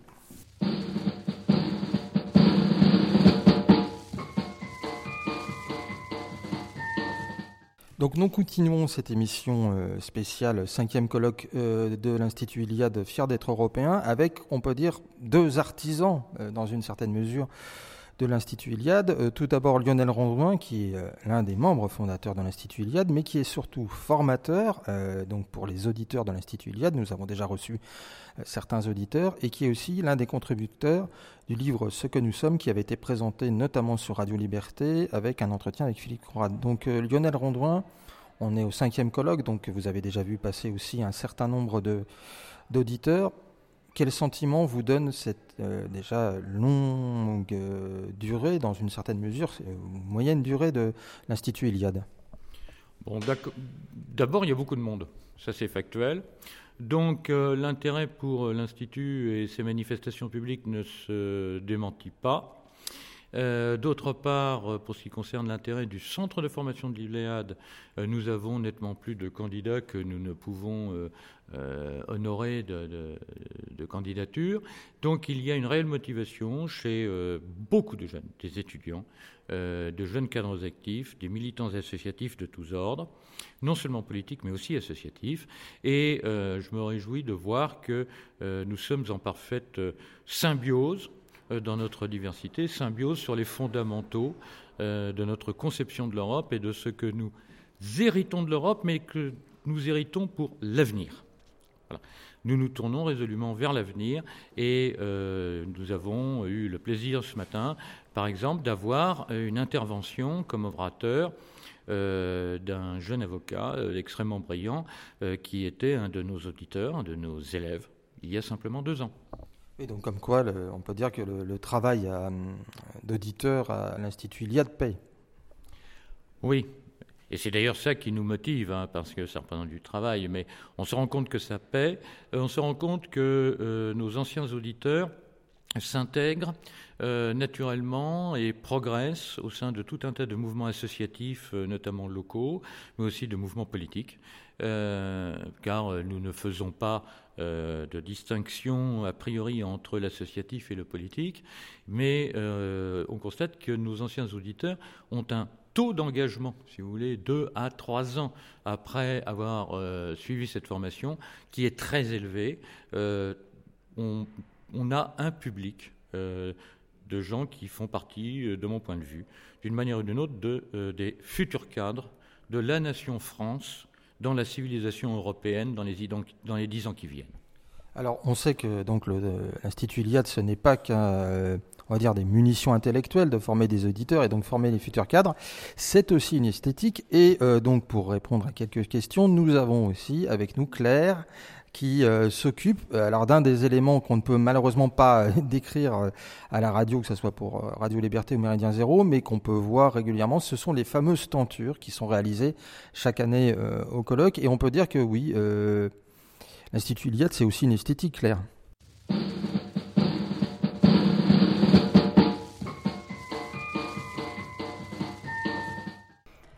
Alors à la base, c'est une commande. C'est une commande de l'Institut Iliade qui s'est adressée à nous parce qu'on a toujours peint dans la famille.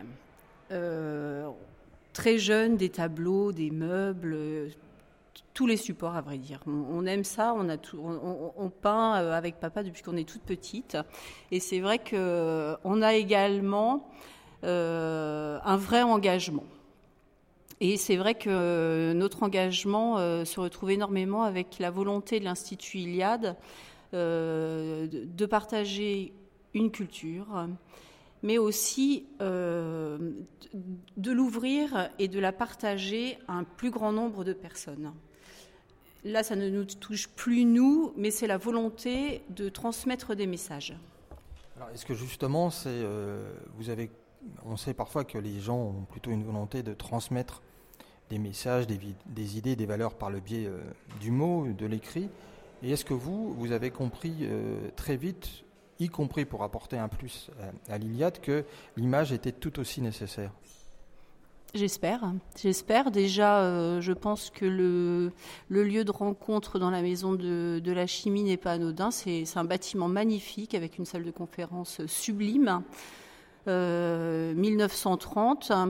Mais c'est vrai qu'on arrive à y intégrer euh, des évocations euh, de la mythologie depuis le début. Par exemple, on avait commencé avec, euh, avec la Diane.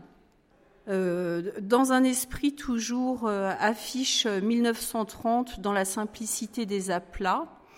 Et, mais par contre, c'est vrai que ça peut, ça englobe à la fois l'Antiquité, le style un petit peu Napoléon III, donc du coup le style euh, art déco aussi, art nouveau avec les motifs floraux qu'on essaye toujours d'intégrer sur les tissus. Et euh, ça s'intègre bien finalement. Alors une question, c'est que là vous avez dit que pour la première fois c'était une commande, donc maintenant c'est devenu en quelque sorte une habitude. C'est un peu votre travail, un peu comme Pénélope qui refait chaque année la, la tenture en attendant le, retour de lys. Est-ce que vous avez l'impression ou peut-être la volonté d'essayer de, susciter d'autres vocations pour euh, justement amplifier ce travail esthétique pour l'Iliade? Eh bien, euh, c'est vrai que tous les ans, en fait, euh, on cherche plus ou moins à, donner la main, en fait, à ce que d'autres personnes se, se, portent volontaires pour faire les tentures. Mais au final, même si on essaye de se débarrasser de cette énorme corvée, puisqu'on ne se rend pas compte, mais les tentures font quand même 5 euh, mètres sur 2,50, il me semble. Donc euh, déjà, il faut avoir une grande maison, des grandes pièces, beaucoup de profondeur pour projeter le, motif sur la toile. Donc c'est vrai que c'est c'est pas, pas si facile à réaliser, mais au final, c'est un moment extraordinaire qu'on passe. Euh, on, s'organise sur plusieurs week-ends, donc euh, on se retrouve entre femmes exclusivement. Cette année, euh, mon mari m'a donné un coup de main et même un de mes enfants pour qu'on avance et qu'on termine à la fin du week-end. Mais c'est vrai que c'est extraordinaire. Quoi. On, se retrouve, donc on, étale la grande tenture, la grande longueur sur une, euh, dans une grande pièce et finalement on est tous assis sur la tenture à peindre. Et puis c'est presque, c'est presque à la fois de la relaxation parce que peindre c'est, euh, c'est extraordinaire. Quoi. Étaler de la couleur comme ça, c'est vrai qu'on en prend plein les yeux avec ces, ces couleurs sublimes.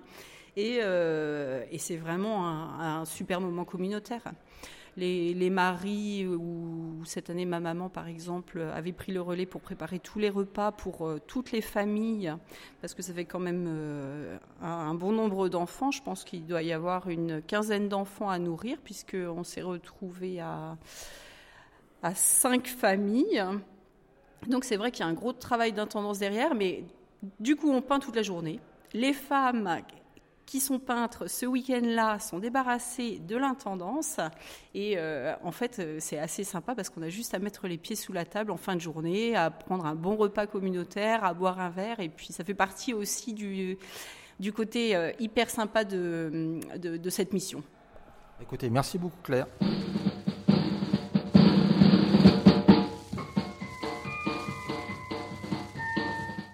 Je me baladais tranquillement dans les travées de l'Institut Iliade. Oh, sur qui je tombe Une vieille figure, chers auditeurs de Méridien Zéro, un, animateur historique pour les nouveaux auditeurs, euh, les nouveaux auditeurs, puisqu'il y a des nouveaux auditeurs à chaque émission. Euh, une figure, une personnalité qui a contribué à la création de Méridien Zéro, qui a euh, contribué aux premières émissions jusqu'à au moins la centième dans les dans les toutes premières, à la genèse et dans les premières années de Méridien Zéro. Euh, animateur emblématique. Euh, j'ai nommé Crampon. Bonjour Crampon. Salut Bidou. Alors comment ça va? Qu'est-ce que tu fous là? T'as ramené ta ganache là à l'Institut Iliade Tu t'es perdu en route? Bah, j'ai vu de la lumière, je suis rentré. Bah, non, non, j'avais euh, l'Institut Iliade. Moi, c'est la première fois que je viens au colloque. bon, je, pour l'instant, j'ai écouté encore aucune conférence, comme le veut l'usage et la tradition. Euh, bien qu'elle soit de qualité d'après ce qu'on m'en a dit, mais j'ai surtout, bah, j'avais envie de revoir bah, des vieux copains, euh, les vieux camarades, et puis euh, revoir des, des, plus jeunes, etc. renouer, renouer des contacts. voilà, je, viens de recroiser des vieux copains que j'avais pas vus depuis au moins 10 ans, 15 ans certains. Et bon, voilà, ça fait plaisir. Quoi. Ça fait un peu discours de vieux con, mais bon, on se refait pas quand même. L'amitié, la camaraderie, c'est quand même le, socle de, de, notre doctrine. Autour d'un verre, à la, à la gauloise. c'est toujours bon. C'est toujours bon. Non, mais ça, ça fait plaisir euh, de, te revoir. Je suis sûr que ça fera plaisir également aux auditeurs de, de te réentendre. Euh, alors, on connaît le sujet. Euh, tu vas pas, vas pas couper à la règle. Hein, tu connais le, sujet du, colloque de l'Iliade. Fier d'être européen. je suppose que toi, à travers tes, activités, être européen, ça, résonne dans, ça les tripes. Ça veut dire quelque chose, qu'est-ce que tu en penses? Bah, effectivement, je ne suis pas fier d'être africain, euh, je suis fier d'être européen. Alors peut-être que la, race à laquelle j'appartiens peut-être pas toutes les qualités, mais elle en a une à mes yeux, c'est que c'est la mienne. Donc euh, je la défends et euh, tout le monde sait qu'actuellement il y a une grande offensive du mondialisme pour nous dissoudre dans le grand métissage et le grand marché planétaire de demain et que le grand combat que nous menons aujourd'hui, presque un combat eschatologique, c'est le combat pour la défense du monde blanc, euh, dont l'Europe évidemment est le berceau. Et quand je parle du monde blanc, je parle évidemment d'une grande Europe qui part de l'Irlande jusqu'au, euh, jusqu'en Russie, bien sûr, du Portugal jusqu'en Scandinavie. Voilà, je pense qu'on est tous frères. Euh, moi, je suis un Européen, je me définis comme un Européen d'expression française. Je suis français, bien sûr, j'ai des origines aussi régionales, euh, en partie bretonnes. Bon, bah, je défends toutes ces strates, hein, mais, euh, ma culture régionale bretonne, ma culture française, ma culture européenne, parce que c'est le c'est mon berceau et euh, c'est là, c'est la terre de mes ancêtres. C'est la, poupée russe euh, de l'identité. Exact. Et j'espère que ça sera le. Et je fais tout, euh, comme beaucoup de monde ici, je ne suis pas le seul, pour que ce soit demain le, berceau de mes enfants et de mes petits-enfants. Alors qu'est-ce que tu qu'est-ce que tu sais toi de l'institut Iliade Qu'est-ce que parce que eux ils ont ils, ils, ont investi le champ culturel qui est un socle qui est un champ important euh, je sais, je crois savoir que de par euh, tes activités à l'heure actuelle, euh, tu as aussi investi un champ plus mémoriel. Est-ce que tu peux nous toucher deux mots là-dessus? Qu'est-ce que ça représente pour toi? Alors l'Institut Iliade, bon, tout le monde sait que ce sont des gens qui font un effort important pour créer des nouveaux cadres pour, pour notre mouvance. Alors, après, euh, la limite, mais euh, c'est pas seulement pour l'Institut Eliade. je jette peut-être un pavé dans la mare, mais euh, bon, on, pense tous évidemment une sorte de gramschisme identitaire. le problème, c'est que tous les gens qui vont être formés par l'Iliade, comme tous les gens qui ont été formés par d'autres cénacles, je pense à, aux Grèce, je pense pourquoi pas au Club de l'Horloge ou à d'autres écoles de formation. C'est très bien, mais qu'est-ce qu'on fait Qu'est-ce que font ces gens maintenant? Qui les récupère entre euh, entre guillemets? Euh, une fois qu'ils sont formés par l'Iliade ou une fois qu'ils sont formés par l'Iliade Parlons de l'Iliade parce qu'aujourd'hui c'est le colloque. Qu'est-ce que vont faire ces gens-là demain quoi? Qui va les récupérer? Il faut jamais oublier que Gramsci euh, faisait de la métapolitique, mais en vue d'emmener tous les gens vers une prise de prise de pouvoir du Parti communiste. Aujourd'hui, on va lutter pour quel appareil? On va rentrer dans quel appareil? On va rentrer dans quelle structure qui va porter notre message? Pour l'instant, on est toujours le on est toujours un peu les, orphelins, les orphelins du nationalisme révolutionnaire. Tu, conçois, toi, le, combat, le militantisme, enfin en tout cas, le, enfin, oui, le combat, euh, forcément par le passage à travers une, structure, une organisation. Est-ce qu'elle ne peut pas tout simplement, euh, a-t-elle la même portée à tes yeux, se traduire euh, au sein de, au sein de, dans sa vie personnelle, au sein de son foyer, auprès de sa famille? Oui. C'est pas suffisant? Non. Pas pour moi, euh, évidemment. Fonder une famille, euh, quand je dis une famille, c'est un homme et une femme, euh, évidemment. sinon, c'était pas très moderne, là. Hein. Non, non, sinon c'est c'est un assemblage, c'est pas une famille. donc une famille, ça Un emboîtage même. Si tu veux, j'osais pas le dire. Tu vois que les cramponneries, c'est toi qui les fais. Ah, ah, zut. Donc non, non, fonder une famille, c'est très bien. Avoir des enfants, c'est très bien. Les élever dans notre dans notre vision du monde, c'est très bien. Peut-être fonder une, mais travailler à créer une société alternative, c'est très bien aussi. Mais enfin, euh, à un moment donné, il faut aussi, il faut pas se voiler la face. Quoi. Là, c'est une forme de combat, mais ça suffit pas. À un moment donné, il faut arriver à, il faut arriver à, décrocher, la, à décrocher la timbale, à décrocher le pompon et prendre le pouvoir d'une façon ou d'une autre. Alors, le pouvoir aujourd'hui, c'est sûr, on ne sait plus trop où il est. Euh, le pouvoir aujourd'hui, il est, il est bancaire, euh, c'est le pouvoir de l'argent, c'est euh, le pouvoir le plus hideux.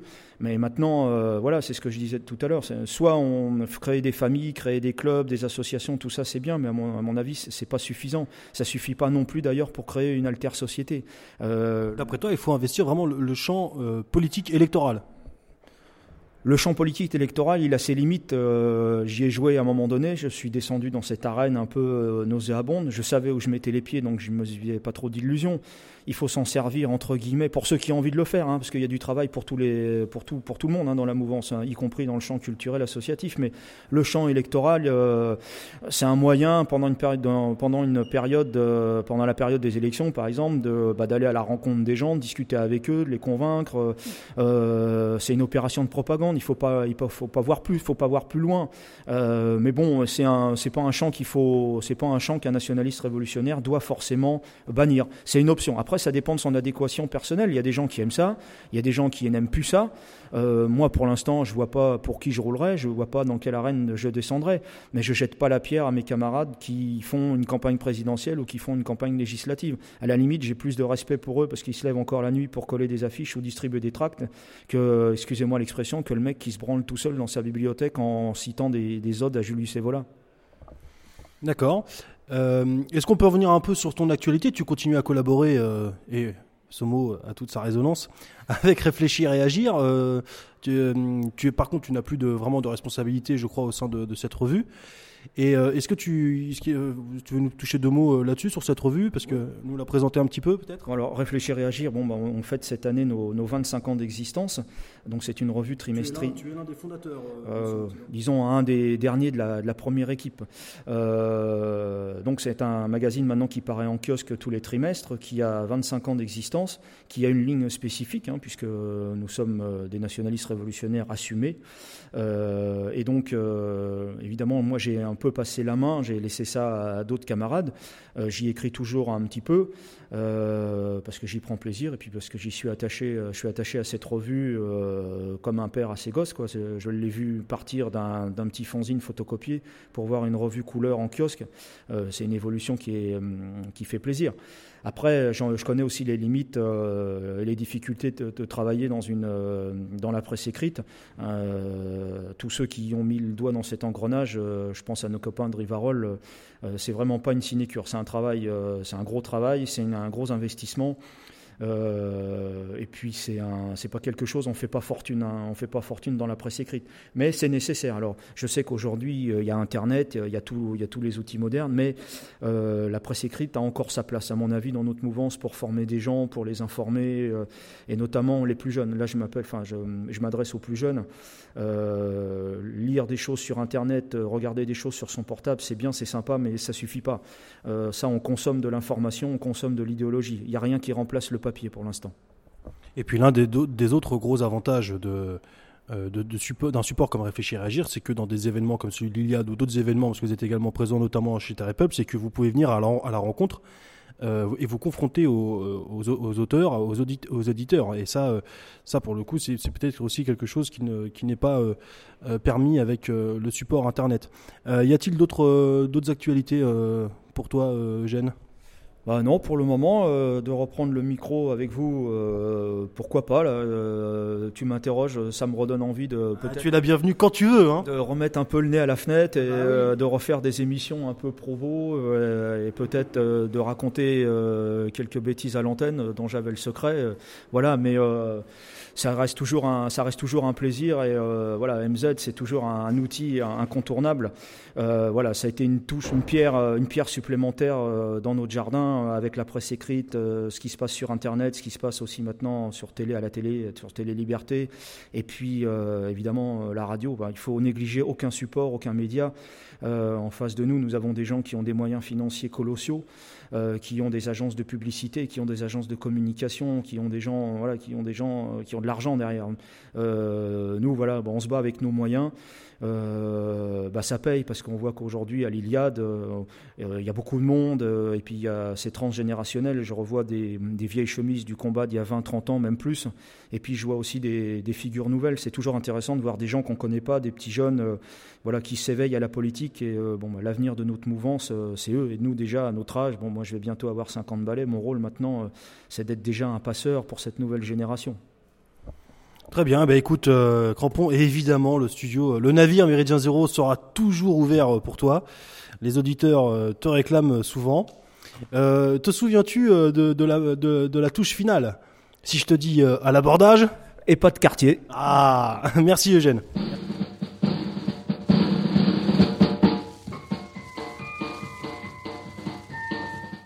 Donc nous reprenons le, fil conducteur de ces différents euh, entretiens avec les personnes présentes euh, au cours de, on le rappelle, le cinquième forum organisé, euh, cinquième colloque organisé par l'Institut Iliade qui a pour thème Fier d'être européen. Donc c'est Arnaud Menu de Radio Liberté et on rappelle que cette émission est réalisée en partenariat entre Méridien Zéro et Radio Liberté. Et là, nous avons euh, une voix que l'on entend régulièrement sur les ondes de Radio Liberté, Secteur Bournouf euh, de la camisole, et, donc la camisole qui est décidément partout, euh, étant sa toile, si ce n'est ses tentacules, puisqu'elle est présente, à un stand à ce colloque. Alors Hector, bonjour. Bonjour, chers auditeurs. Alors dites-moi, pourquoi est-il du rôle de la jeunesse, euh, en tout cas d'une certaine jeunesse euh, que votre euh, revue prétend représenter, ou du moins incarner, se doit-elle d'être au colloque de l'Institut Iliade? Eh bien, pour nous, la question de l'Europe est quelque chose de signifiant, puisque vous savez, nous sommes pour la plupart, en tout cas, la camisole étudiant ou bien en lettres ou bien en histoire, et donc nous avons coutume d'apprécier le politique au travers du prisme de la civilisation. Et naturellement, par rapport à d'autres filières, notamment en sciences politiques, qui ont tendance à envisager le politique de manière autonome. Nous, nous ne l'envisageons que parce qu'elle est l'expression d'autre chose, et notamment d'une culture. Cette culture que nous avons de faire valoir, soit sur les ondes de Radio Liberté, soit sur le papier. Et l'Institut Iliade, beaucoup de, beaucoup de rédacteurs et beaucoup d'auditeurs de la camisole sont également auditeurs de l'Institut Iliade, ont pu donc euh, partager un moment de convivialité et de mondanité aussi avec tant les, les, visiteurs, les habitués, que les participants et d'anciens des, invités ou amis de la camisole, tels que le professeur Olivier Dard, Paul-Marie Couteau, ont pu s'exprimer et, je pense, apporter leur pierre à l'édifice. Oui, puisque euh, vous me corrigerez si je me trompe, euh, Hector, mais me semble-t-il qu'une émission euh, de la fréquence camisole avait pour invité Jean-Yves Jean Le Gallou pardon, et Lionel Randouin, venus présenter justement l'Institut Iliade. Absolument. lors du colloque de l'année dernière, Lionel Rondouin a fait une intervention très remarquée au sujet d'une nécessité, telle que les, les hussards l'avaient fait sur la très publique, d'écrire un récit d'engouement, d'engagement de l'identité européenne, en insistant notamment sur l'adversité l'adversité de l'Europe par rapport à l'extérieur. Lionel Rondouin avait donc explicité la nécessité d'établir un lavis de l'histoire européenne. Et nous avions bien sûr noté avec beaucoup d'intérêt son projet et l'avons invité euh, pour qu'il détaille le projet, ainsi que Jean-Yves Le Gallou, de manière à ce qu'il puisse parler au travail de l'Iliade, métapolitique et historique. Suite à quoi, sur Radio Liberté, nous avons pu détailler sur les questions qui nous occupent, c'est-à-dire l'éducation, la jeunesse, l'insurrection, on va dire, ce qui pouvait être commun à tous les peuples européens. Alors, est-ce que justement, dans ce cadre de travail commun, de travail communautaire, mais dans le bon sens du terme, réalisé autour de l'Institut Iliade, et peut-être c'est le cas de vos émissions sur Fréquence Camisole, Hector, est-ce que là aussi, euh, des thématiques euh, abordées euh, dans vos émissions peuvent répondre à des thématiques de l'Institut Je pense notamment aux émissions que vous avez faites sur les universités en Europe, tout d'abord l'université dans le monde antique, c'est-à-dire principalement dans le monde gréco-romain, mais également dans l'Institut au Moyen Âge. Absolument. Euh, notre ami. Euh, notre ami Christopher Gérard a fait une intervention sur la paideia. Aujourd'hui, je crois que c'est euh, tant, tant, Philippe Conrad que hum, comment Aristote au Mont-Saint-Michel, qui n'a pas pu venir hélas, qui ont pu parler de la transmission du savoir grec au Moyen Âge. Et effectivement, c'est ces problématiques-là qui sont hautement polémiques, notamment le statut de, de savoir antique au Moyen Âge, que l'on dit issu d'Orient et heureusement que l'Institut Iliade est là pour corriger certains faits, euh, se répondent euh, sur Radio Liberté et euh, avec évidemment un style étudiant. Nous, ne parlons pas avec le ton professoral et, l'autorité magistrale de, quelqu'un comme Philippe Conrad ou le, phrasé délicieusement suranné de quelqu'un comme Christopher Gérard. Nous parlons bien sûr avec l'humour potage qui caractérise, je crois, une émission jeune. Alors, est-ce que justement, au-delà de cette importance de l'humour potache, puisqu'il faut de l'humour potache euh, face à la grisaille actuelle, est-ce que justement, euh, on peut considérer en partie que euh, les émissions, en tout cas ces émissions-là, spécifiquement sur ces thèmes-là en particulier, Hector Benouf, donc ces émissions de Fréquence Camisole, c'est aussi justement une façon de transmettre euh, les travaux euh, euh, réalisés par l'Institut Iliade, notamment par le fait que certains de vos animateurs sont en même temps des auditeurs de l'Institut Iliade.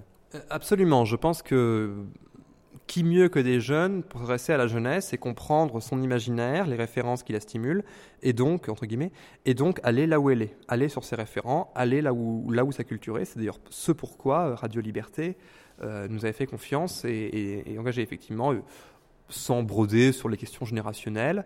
Je pense qu'une jeunesse qui aspire beaucoup à la dérision, et c'est un peu l'objet de la camisole, dont un des titres et un des slogans est le rire de changer de camp, que transmettre ce savoir qui, tout en étant sérieux, eh bien, appelle, je pense, à un humour qui est propre à une génération. C'est peut-être d'ailleurs ce qui est le, le, le plus marqué générationnellement. C'est peut-être l'inconscient humoristique. Et en tout cas, une génération comme la nôtre peut le comprendre. La nécessité de, de, de, coller sur les formes, sur les formes qui notamment se développent sur Internet, ce que font d'ailleurs d'autres mouvements euh, qu'on sait de citer, parce qu'ils sont plus ou moins sulfureux.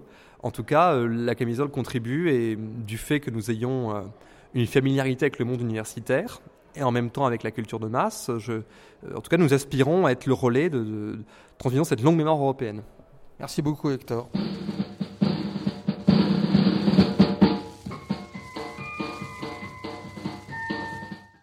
Euh, quelle, ne fut pas ma surprise de, rencontrer dans les travées de l'Institut Iliade deux camarades venus de contrées helvétiques, Étienne et Eva. C'est bien cela. Euh, bonjour à vous. Bonjour. Bonjour. Alors, euh, vous avez fait, vous m'avez dit en antenne que vous aviez fait le, voyage, le trajet jusqu'à Paris spécialement pour l'Institut Iliade. Qu'est-ce qui vous a déjà comment avez-vous pris connaissance de l'existence de cet institut, de ce colloque, et qu'est-ce qui vous a donné l'envie de faire ce voyage? Alors, par Internet, ce qui me concerne, moi, euh, comme d'habitude, j'ai reçu euh, les flyers et les diverses publicités pour l'Institut. bah, J'ai été séduit par la, qualité des intervenants. C'est toujours un plaisir de revoir Bernard Lugan. J'ai suivi quelques cours d'histoire avec lui quand j'étais à la fac à Lyon. Qui a eu, qui a eu paraît-il, une intervention, moi je ne l'ai pas vu, mais qui, a, qui, a, beaucoup plu. Ah oui, oui, ça, ça a déclenché l'ovation du public. C'est le, le, personnage de Bernard. Ouais. Formidable en tout cas. Ouais. Très, beau, très belle intervention. Eva? Euh, moi, c'est sur les réseaux sociaux, vu que je suis assez active euh, sur les réseaux sociaux, notamment Facebook. Donc, euh, c'est par ce biais-là que, bah, que j'ai vu l'affiche pour l'Iliade, que j'avais loupé malheureusement l'année passée. Donc, je voulais vraiment pas manquer ça cette année. D'accord. Et alors, cette thématique fier d'être européen, qu'est-ce que ça vous inspire? Bon, alors déjà. Vaste question. Hein. Je, ne suis pas très, pas très gentil avec vous. Non, c'est vraiment une question nécessaire à l'heure actuelle qui, convient de se reposer à un moment où on est sans cesse euh, critiqué, blâmé, etc. par des, réseaux qui vont de plus en plus loin euh, dans la remise en question de notre identité. Euh, à une heure où on la remet en question jusqu'à l'absurde avec toutes les dérives qu'on peut voir sur le genre, sur la repentance, etc. Donc c'est vraiment bien d'avoir un institut qui propose des cartouches intellectuelles et de façon structurée euh, sur ces questions. Cette conférence, à mon avis, est plus que nécessaire et on va dire l'esthétique qui est en plus proposée par l'Institut Iliade, le fait de, sortir, euh, on va dire, notre milieu d'une certaine. Comment dire Une esthétique trop radicale, un petit peu trop. Euh, oui, ou trop vieillotte. Ou trop vieillotte. Souvent, on, pense souvent, quand on pense. Trop nostalgique Oui, nostalgique, mais nostalgique de, des, des, 30 à 40 dernières années. Le côté franco-français très centré. Avec euh, ce qu'on propose ici à l'Institut Iliade, c'est quelque chose de pan-européen, c'est quelque chose qui nous parle à tous, euh, qu'on soit justement suisse comme nous, euh, et, c'est quelque chose qui, à mon avis, est nécessaire à l'heure actuelle vu les enjeux continentaux qui nous concernent. Ah oui, ça, ça, c'est un point de vue intéressant, effectivement, de, personnes donc, qui, ne, sont pas français, que, effectivement, l'Institut Iliade, c'est vrai, c'est vrai, nous, on ne s'en rend pas vraiment compte quand on a les pieds dedans, mais finalement, s'adresse à, à, toute l'Europe. Euh, c'est pas alors bon, c'est francophone, certes, hein, de par les gens qui, qui, qui, qui, interviennent à, l'Institut, mais euh, au sein du colloque. Mais finalement, c'est euh, c'est une démarche extra, extra étatique, donc européenne, et qui s'adresse à, tous les tous les tous les gens, toutes les personnes d'Europe. De, et c'est vous, vous l'avez vraiment reçu comme ça, quoi. Oui, c'est intéressant. Dès, le départ, moi, à travers le, le clip Être européen, qu'est-ce qu'être européen, je l'ai ressenti comme ça. On se rend bien compte qu'il y a une culture européenne commune, ou du moins un socle en tout cas, et euh, que c'est à travers un front commun qu'on peut aujourd'hui lutter. Et c'est un point de vue qui aujourd'hui en France est assez euh, peu entendu pour l'instant, puisque la plupart des, partis politiques euh, dits réactionnaires ou patriotes se centrent uniquement sur la France, sur le, côté, le côté Frexit, le côté défense de la France contre l'Europe d'une certaine manière, du moins contre l'Union européenne, mais sans préciser euh, le, cet aspect front commun et cet aspect euh, défense commune qui est absolument nécessaire. Eva, vous souhaitez rajouter quelque chose? Crois qu'il a bien, il a bien résumé, euh, j'ai rien à redire. D'accord, c'est parfait. Et alors, y a-t-il, pour venir, donc on va demander un petit peu des nouvelles de, la contrée de nos camarades suisses, y a-t-il des, initiatives similaires en Suisse? En Suisse, nous, avons Résistance helvétique, qui est un petit peu le, le, La Suisse est divisée en deux parties. La partie romande, qui est la partie francophone. Et la Suisse alémanique. Voilà. Et la Suisse romande, bah, c'est résistance helvétique. Et la Suisse italienne alors? Oui, aussi. ça, c'est encore. Euh, troisième, troisième, question, effectivement. mais elle, est, beaucoup plus petite. Alors, pour, pour la, Suisse romande, qui, nous concerne davantage, mais qui est la plus petite partie, il faut le dire, euh, résistance helvétique est euh, quasiment, je pense, le, seul mouvement enraciné de défense des Suisses mhm. qui, qui existe pour l'instant. Alors c'est un parti, c'est pas un parti au sens justement ça ne fait pas de politique, les résistances helvétiques ne se présentent pas aux élections. Euh, c'est un, mouvement métapolitique qui diffuse des idées, qui, se, qui s'inscrit dans la démarche qui peut être euh, en France comme celle du Bastion social ou de Casa Pound en Italie ou de Nation en Belgique, avec, avec lesquels ils ont fait une, conférence euh, commune. Oui, la semaine dernière, on a fait une conférence avec eux qui s'est déroulée à Genève. Parce qu'en France, nous, on a vraiment l'image euh, de, de, cet homme politique et de son parti. Ensuite, son nom m'échappe là. La, euh, voilà, l'UDC avec. Euh, pardon, c'est Ratzinger Euh, Freisinger, oui. Freisinger, voilà.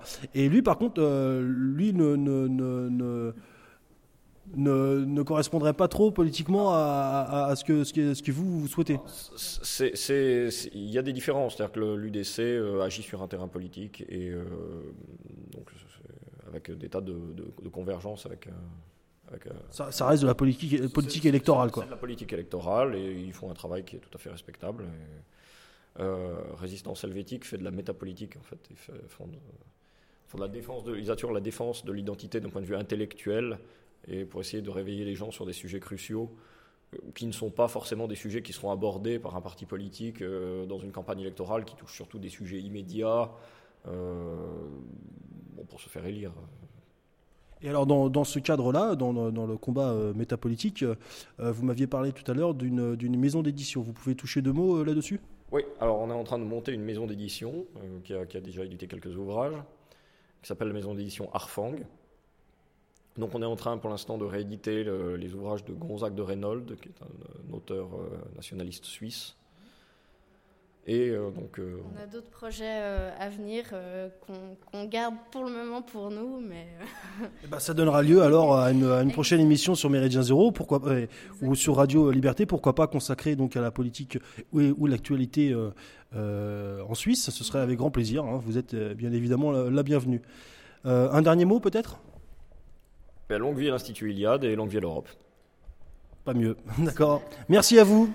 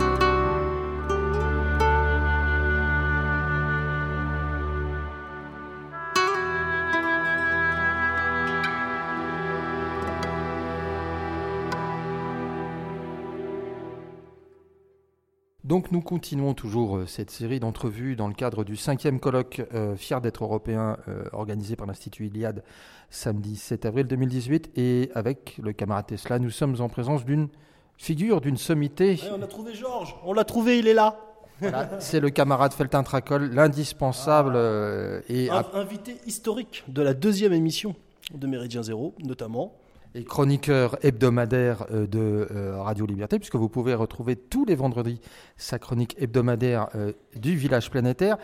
Et aujourd'hui, nous avons décidé de soumettre à la question que plutôt de faire passer à confession, puisque la question intéressera peut-être plus que la confession le camarade Feltin Tracol.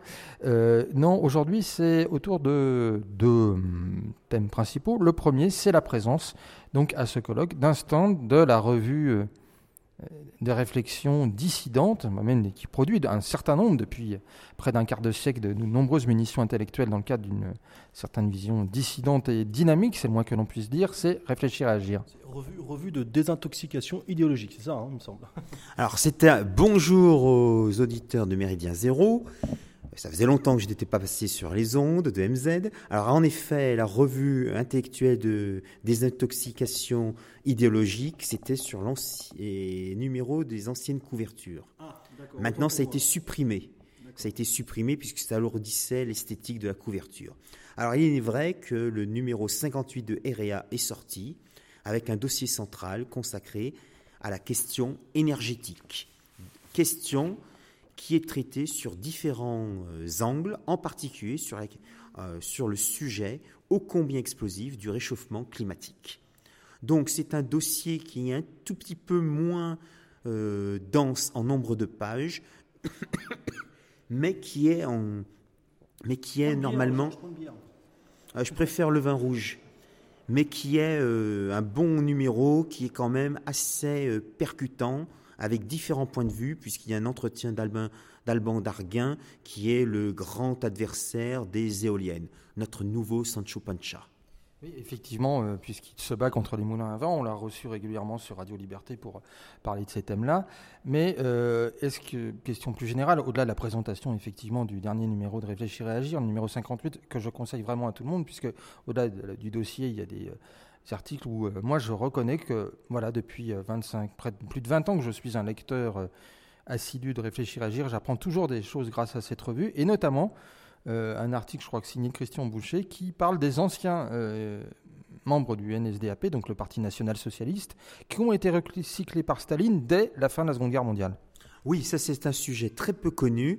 Il faut savoir qu'à la fin de la Seconde Guerre mondiale, les anciens du Troisième Reich ont été recrutés, ça c'était assez connu, par les États-Unis d'Amérique, par les Occidentaux, mais aussi par, les, euh, pardon, par les Soviétiques.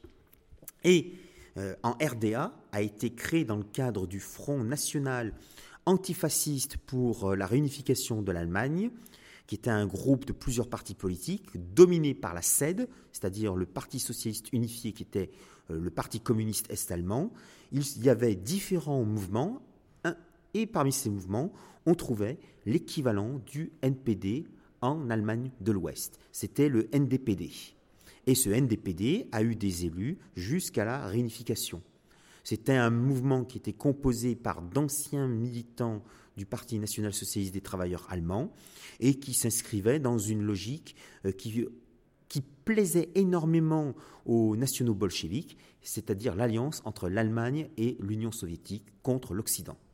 Alors une question qui revient plus généralement, on sait que depuis euh, les débuts de réfléchir et agir, la question de l'Europe, de la civilisation européenne a été vraiment au cœur du travail de cette revue. Et donc, est-ce que c'est euh, parce que l'Europe est au cœur de, on va dire, au cœur de l'essence, participe de l'essence de réfléchir, agir, qu'il vous a semblé un, important euh, d'avoir un stand euh, aujourd'hui, euh, Georges Feltin-Tracol? Alors nous avions, c'est Pierre Gilliette qui a fait la demande aux responsables de l'Iliade, et cette demande a été chaleureusement approuvée et acceptée, puisque c'est la première fois que nous sommes présents à l'Iliade. Et nous remercions les responsables de l'Iliade de cette invitation parce que parfois on a un peu l'impression que certains colloques, euh, je ne parle pas de, colloques de l'Iliade, mais d'autres auxquels j'ai pu assister sont souvent des, des endroits et des moments où on reste un peu, on se confine un peu dans des grandes lectures universitaires et on n'aime pas trop ce qui est poil à gratter. Or, on peut dire que la marque de fabrique de réfléchir et agir, c'est d'être quand même un peu un poil à gratter intellectuel. Oui, en effet, puisqu'en dehors du numéro 58 euh, qui est en vente, nous avons vendu le fameux numéro 57 qui était consacré au Front National, qui a suscité quelques remous, euh, non seulement politiques, mais aussi médiatiques. Et euh, les responsables de l'Iliade ont parfaitement accepté la présence de ces deux derniers numéros de REA. Alors, non seulement, donc on, on l'a rappelé, Georges Feltin-Tracol, vous êtes un, des invités historiques, euh, même on peut dire un invité fondateur de Méridien Zéro.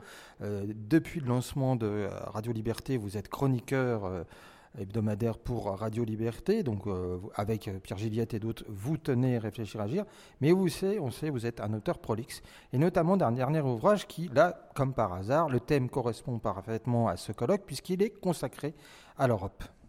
Oui, il s'agit d'un nouveau recueil intitulé euh, L'Europe, pas le monde, aux éditions du Lore, qui est sorti euh, à la rentrée 2017. C'est un petit ouvrage, environ 200 euh, pages, plusieurs recueils, des interventions de conférences que j'ai regroupées, dont le thème principal, c'est la question européenne.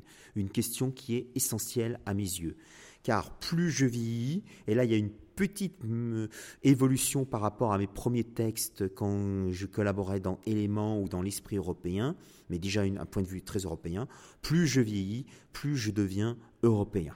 Je considère que l'Europe est la solution. Mais bien sûr, quelle Europe? Pas l'Europe de Bruxelles, qui est une anti-Europe, euh, ni l'Europe voulue par nos chers amis souverainistes, nationaux, voire souverainistes régionaux, comme les Catalans ou les Corses. Il faut une souveraineté impériale européenne, une vision qu'a défendu depuis, euh, que défend depuis très longtemps ce qu'on appelle d'une manière très rapide la nouvelle droite, c'est-à-dire l'Europe impériale. Alors, euh, pour avoir lu votre ouvrage, Georges, je pense que c'est un ouvrage qui fera grincer les dents des, des nationalistes ou nationalistes convaincus. C'est voulu, puisque je n'ai jamais été considéré que je me suis jamais considéré comme un nationaliste. Euh, je le dis souvent qu'on me classe parmi les nationalistes révolutionnaires. Je dis nationaliste non, révolutionnaire oui. Euh, il est vrai que la nation existe, mais pas la nation au sens politique euh, que lui donnaient les théoriciens politiques du 19e et du 20e siècle. La nation, c'est un cadre, mais au-dessus de la nation, il y a encore un cadre plus important, plus fondamentale qui puise sur des euh, racines anthropologiques, génétiques, euh, sociales, historiques et même civilisationnelles qu'est le monde européen. Dans toutes ses facettes, bien entendu, puisqu'il ne s'agit pas de former un ensemble totalement homogène. Je reviens sur un de mes dada préférés, la notion, l'articulation, le développement des fameuses trois patries, euh, idée chère à Daniel Colonne et à Georges Gondinet dans les années 1970, ce qui nous remonte à plus de 50 ans maintenant, la défense de nos identités régionales, la défense de, la défense de nos identités euh, nationales, mais aussi la défense de nos identités européennes, en sachant que ces identités européennes ont un fond anthropologique, génétique commun. J'insiste là-dessus. Un Européen, c'est quelqu'un qui vit en Europe. Alors ensuite, il faut déterminer la question des frontières. J'en parle un peu dans euh, l'Europe, pas le monde. On va me dire, oui, mais un États-Unien blanc, électeur de Trump, c'est un Européen. Là, je suis un petit peu en désaccord. Certes, il y a un rameau européen qui s'est installé en Amérique du Nord, mais leur esprit, leur psychisme est totalement différent. C'est ce que montrait déjà euh, Pierre Drieux-La Rochelle, il y a très très longtemps.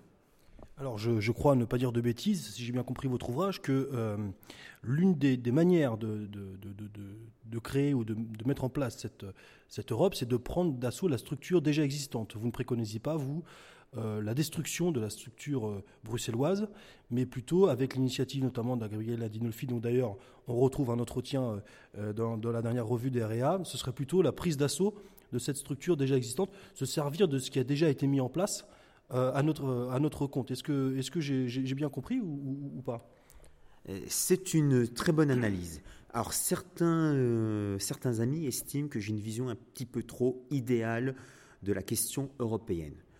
Je le confesse volontiers, oui, il faut partir des idéotypes d'abord, et ensuite il y a la concrétisation, sans oublier bien sûr qu'il y a la réalité.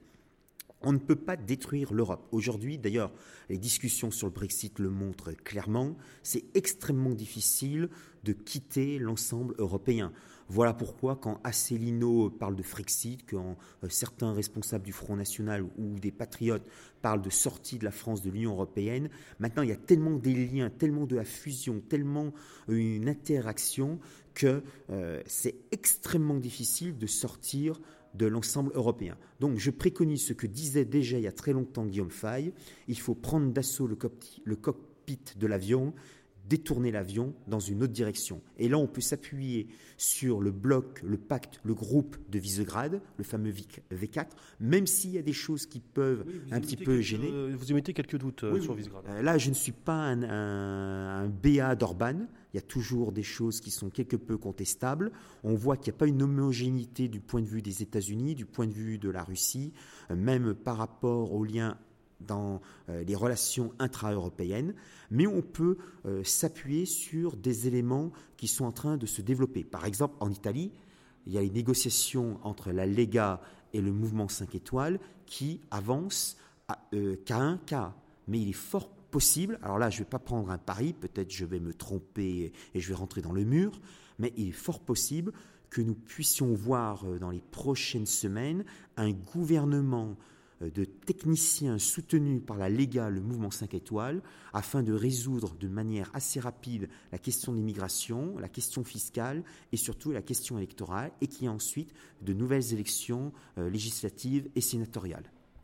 Justement, cette question, euh, au-delà des, des, limites que, certains, dont vous, Georges Feltrintakel, peuvent avoir à l'égard du groupe de Visegrad ou euh, de la T, est-ce que justement la, grandeur parfois du, politique ou la réalité, c'est-à-dire de, c'est de prendre le monde tel qu'il est et pas du tout le fantasmer et de se réfugier parfois dans une opposition un peu facile en disant c'est euh, par exemple le Brexit ou le Frexit ou rien, c'est-à-dire en fait d'accepter la dimension tragique de la vie et de se dire que oui, on va peut-être essayer de prendre d'assaut, de pirater l'Union européenne, peut-être que ça va pas fonctionner, mais on ne sait jamais puisque l'histoire n'est faite que d'imprévus et ça va peut-être réussir. On rappelle que euh, en 1917, en janvier 1917, Lénine et euh, les quelques militants révolutionnaires qui l'accompagnaient ne s'attendaient pas du tout à euh, prendre le pouvoir en prenant d'assaut le palais d'hiver en, novembre 1917.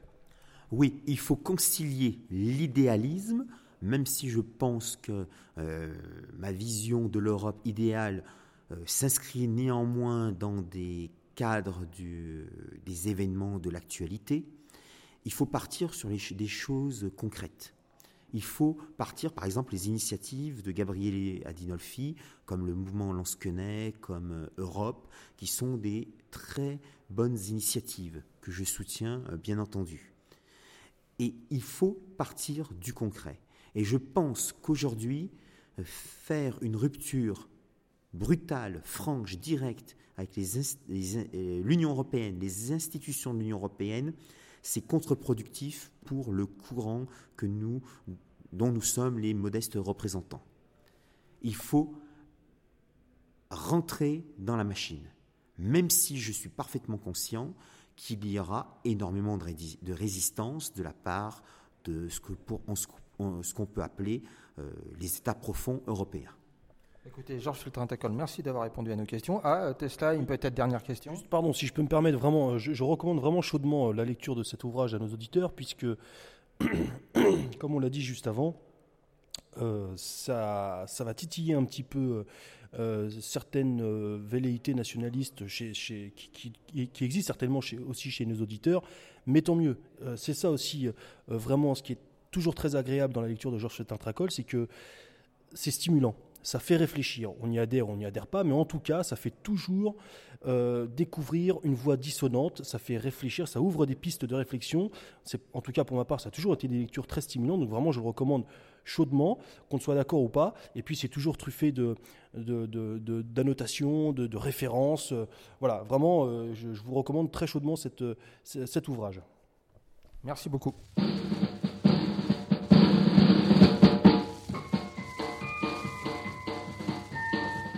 Donc on continue euh, le fil euh, de cette émission euh, partenariat Radio Liberté Méridien Zéro au cinquième colloque de l'Iliade, fier d'être européen. Et là on revient en quelque sorte, après plusieurs étapes, on peut dire à une structure qui vraiment a participé à délivrer, à donner de véritables munitions intellectuelles sur la question de l'Europe. On peut dire que c'est même la raison d'être de cette revue, puisqu'il s'agit du magazine Éléments, le fameux magazine des idées, et nous recevons son directeur de la rédaction, euh, Pascal Essiré, que les auditeurs de Radio Liberté ont déjà entendu plusieurs fois. Bonjour Pascal. Bonjour. Alors, est-ce que, justement, une question très bien on sait que la revue Éléments euh, a toujours été au cœur de la question, a toujours mis au cœur de ses travaux, de ses publications, de ses réflexions la question européenne. Et donc j'imagine que votre présence euh, au colloque de l'Iliade, même si ce n'est pas la première présence euh, d'éléments, était plus que logique cette année. Oui, euh, naturellement. nous étions présents, enfin, nous étions présents à la première édition, en fait à toutes les éditions. il est vrai que du, du Grèce à l'Iliade, il n'y a qu'un pas. et, bien évidemment, avec un tel titre, fier d'être européen, il était comme une évidence que qu'élément euh, soit là. Et d'ailleurs, euh, euh, les, si, je regarde le programme, hein, la simple lecture du programme, il y a un peu 99% des, des, participants à ce colloque ont écrit un jour ou l'autre dans Élément. Donc, naturellement, Élément a toute sa place dans, dans ce colloque Iliade est-ce que c'est à peu près le même public ou c'est au sein du colloque de l'Iliade, c'est un public un peu, un peu différent du public de lecteurs d'éléments, ou du moins de ce que vous connaissez de vos lecteurs? Oui, naturellement, c'est, il est différent. Euh, en réalité, euh, en réalité, je, on le connaît pas très bien. Le, enfin, on le, côté, on le connaît pas très bien le public d'éléments euh, dans le sens où euh, on, euh, comment dire, on, élabore éléments par rapport à nos convictions, par rapport à une, idée sur. on ne transige pas sur, sur, sur, nos idées. Puis les lecteurs viennent ou ne viennent pas. Éléments en fait ne sait jamais il n'y a jamais eu. Je suis très embarrassé pour vous dire quel est le lectorat. Ce qu'on sait en revanche, c'est qu'aujourd'hui, euh, euh, les 75% des nouveaux lecteurs, parce que euh, ne nous connaissaient pas il y a deux ans, ne connaissaient même pas le nom élément. Donc, puisque en kiosque, nous, sommes présents en kiosque et on a, comment dire, on a réussi à, euh, à, toucher un public nouveau. Oui, effectivement, c'est un public euh, qui est en kiosque, qui est totalement nouveau. Donc, euh, c'est pas le même que, qu'ici. Mais peu importe, parce qu'on dit exactement la même chose au colloque Iliade, fier d'être européen. On le dit aussi à, nos lecteurs de, du kiosque. Alors, il y, a aussi un élément qui euh, a marqué votre vue depuis 45 ans, justement, c'est sa longue durée, sa fidélité à une certaine euh, vision du monde, même si euh, parfois quelques aspects ont pu évoluer, mais c'était plus des aspects formels que des aspects de fond. Est-ce que justement cette idée de longue durée et dans quelque sorte d'être dans une logique aussi de transmission fait que vous vous intéressez aux travaux de formation de l'Institut Iliade? Oui, bien naturellement, euh, que ce soit, euh, pour la simple et bonne raison, que ce soit euh, François Bousquet, le rédacteur en chef, qui participe régulièrement aux, aux, journées de formation de l'Iliade, qu'il s'agisse de Jean-François Gauthier, notre chroniqueur euh, euh, enfin, j'allais dire philosophe, oui, euh, philosophe aussi. Moi-même, je participe. Patrick PL aussi. oui, on, est, on est malgré, enfin, on est associé à l'Iliade. Enfin, c'est un secret. Enfin, je crois que c'est un secret pour personne. Non, mais justement, c'est, il est bien peut-être de le préciser et de montrer qu'effectivement, qu'il existe en quelque sorte une communauté qui s'incarne une communauté qui réunit des gens effectivement euh, de, comme l'Institut Iliade, comme la, la rue Éléments ou comme d'autres initiatives, et qu'au-delà d'une proximité intellectuelle, même s'il y a parfois des petites nuances, il y a vraiment une communauté qui s'organise. Est-ce qu'on ne pourrait pas euh, penser à une forme de, passation, non pas de pouvoir, mais de transmission de, la formation? Parce que étant trentenaire, j'ai souvent entendu parler justement des, de, la politique de formation de, de, de Et j'ai l'impression qu'on retrouve à peu près les mêmes prérogatives à l'Institut Iliade. C'est les mêmes gens. avec des, euh, Arnaud l'expliquait euh, tout à l'heure avec euh, quand il parlait de, de différences, bien évidemment, l'Institut Iliade a finalement un discours, un discours, comment dire, de, j'allais dire, c'est une institution qui, est, qui, est, là pour, qui est là dans, la longue durée. Élément est une tête chercheuse, est un laboratoire. Donc on, explore des voies euh, un peu plus, euh, comment dire, euh, intellectuelle, un peu plus périlleuse. Quelquefois, euh, on peut être dans une impasse. Euh, on est plus le laboratoire, il est plus dans l'élément. Euh, et, l'institut Iliade est plus dans la transmission. C'est pas pas tout à fait la même chose. Donc dans la formation en direction des jeunes éléments, on, est plus dans l'exploration. Donc c'est pas pas le même le même travail, mais mais euh, parce que les, c'est totalement complémentaire. Voilà, tout à fait. Et, justement, est-ce que ça peut être aussi cette proximité, cette complémentarité, cette communauté, cette mise en commun de, travaux? Est-ce que c'est pas aussi un moyen peut-être pour la revue Éléments de se pérenniser sur la longue durée en bénéficiant du fait que des auditeurs de l'Institut Iliade deviennent à terme euh, des rédacteurs réguliers euh, d'éléments et, comment? Mais et, nous en avons. Et nous en avons des jeunes euh, là, je pense euh, à plusieurs personnes. Euh, je ne sais pas si je vais trahir un secret, mais enfin, il y, a au moins trois ou quatre collaborateurs d'éléments qui sont passés par les rangs de l'Institut Iliade. C'est, et tant mieux, et heureusement. Nous, ça, bouillonne, ça, nous permet aussi de, pouvoir, effectivement, alors peut-être c'est en tout cas, que ce 109, voilà, nous, euh, euh, qu'on profite de ce 109, bien évidemment. Euh, non, mais peut-être du coup aussi parler de l'actualité. Si je ne sais pas si on pouvait passer à ce, volet-là, mais oui, bien entendu. Donc rappeler que l'élément vient de sortir son dernier numéro, le numéro 171, dont nous avons déjà parlé sur Radio Liberté, qui parle justement de deux figures, en tout cas qui met en avant la question de la déconstruction, et c'est un peu en opposition par rapport à la fierté d'être européen, mais aussi parfois la fierté, c'est une façon de l'incarner, c'est euh, on, ne cesse de répéter souvent que le style euh, fait l'homme. C'est de, vous avez mis en une quelqu'un qui incarne une, certaine éthique et aussi une certaine esthétique européenne, euh, à savoir Sylvain Teston. oui, c'est et c'est là où on, rejoint à la fois le, thème du colloque et tout à l'heure vous avez parlé de vous avez évoqué les déconstructeurs. c'est un thème cher à François Bousquet qui, en a fait un objet d'étude. Et c'est lui qui a mené cet entretien avec euh, Sylvain Tesson. Je crois que euh, euh, c'est une rencontre qui les a menés jusque, jusque loin. Ils, ils, ont passé toute une après-midi ensemble à, discuter, à, à, évoquer des pistes, des pistes que nous avions, des pistes notamment autour du thème de la moto de, et de Matthew Crawford que, que, nous avons mis en valeur dans le précédent numéro et nous allons continuer là-dessus. Euh, donc oui, bien sûr. Bah, merci beaucoup Pascal et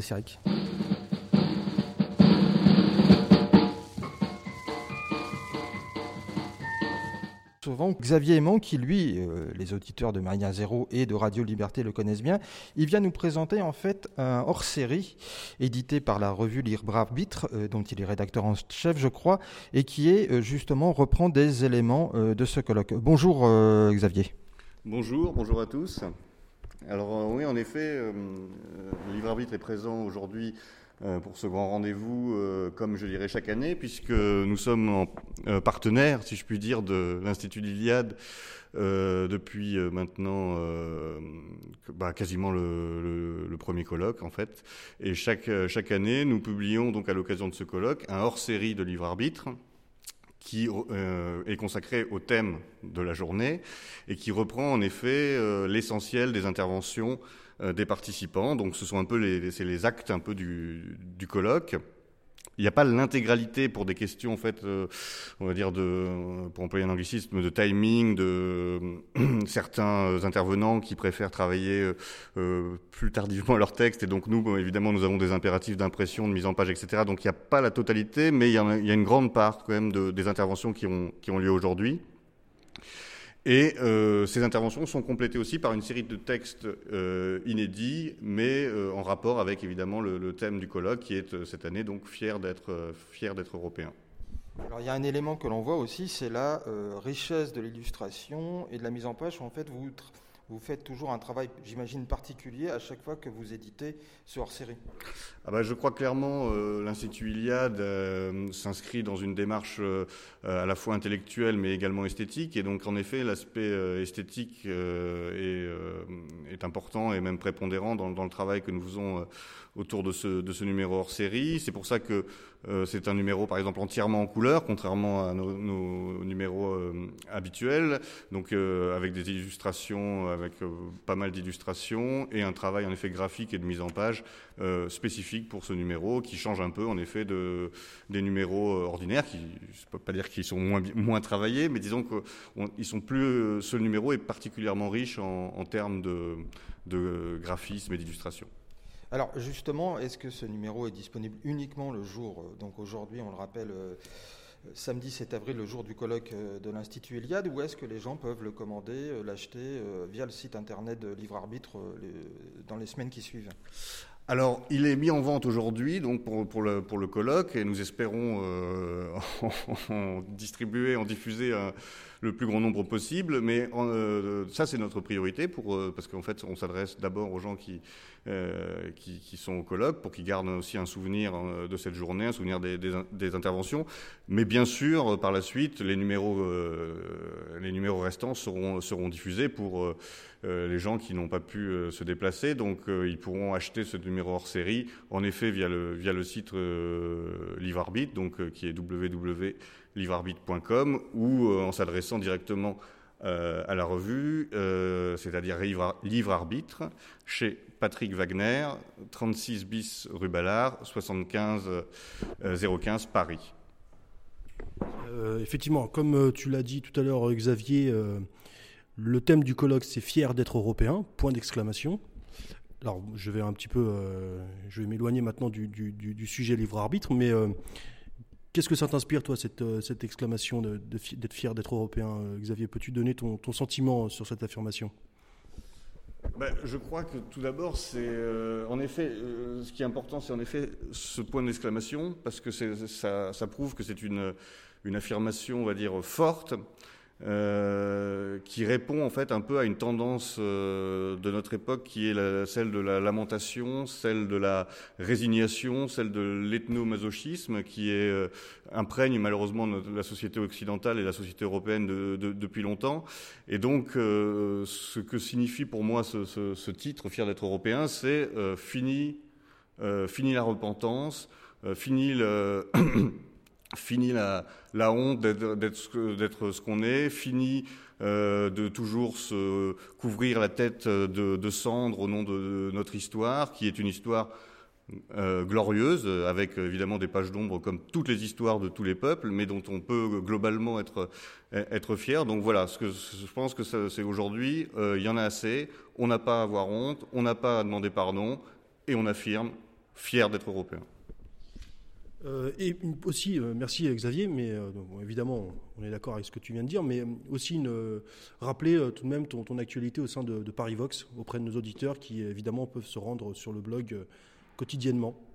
Ah ben oui, merci de le signaler. C'est en effet une autre casquette que j'ai. C'est donc ce site parivox.info qui est un site de réinformation consacré à, spécifiquement à Paris euh, et euh, l'Île-de-France. Et donc euh, j'invite en effet tous les auditeurs à, s'y rendre régulièrement. D'ailleurs, nous sommes partenaires de, de Radio Liberté et nous travaillons avec la matinale. Je confirme, et, mais justement, est-ce que, euh, Xavier, ce combat global entre euh, Livre Arbitre, euh, Paris Vox et même l'Institut Iliade, au-delà de la, on va dire, de la dimension réellement réinformation de, de Paris Vox, est-ce que, justement c'est pas un combat global dans le sens, le vrai combat culturel tel que les gens l'entendent, mais qui parfois semble un peu fumeux pour certaines personnes?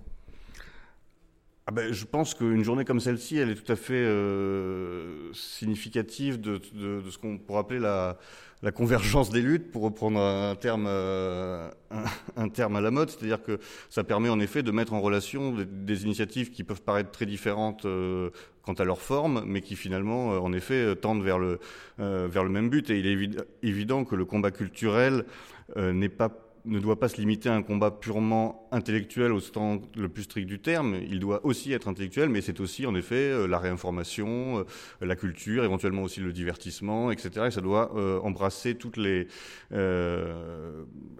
toutes les dimensions du mot culture dans, son sens le, plus entier. Et je crois que d'ailleurs la, diversité des exposants aujourd'hui reflète bien cette idée. On te retrouvera bientôt, euh, Xavier, merci en tout cas. On te retrouvera bientôt sur les ondes de Méridien Zéro et de Radio Liberté pour des panoramas actuels et d'autres aventures.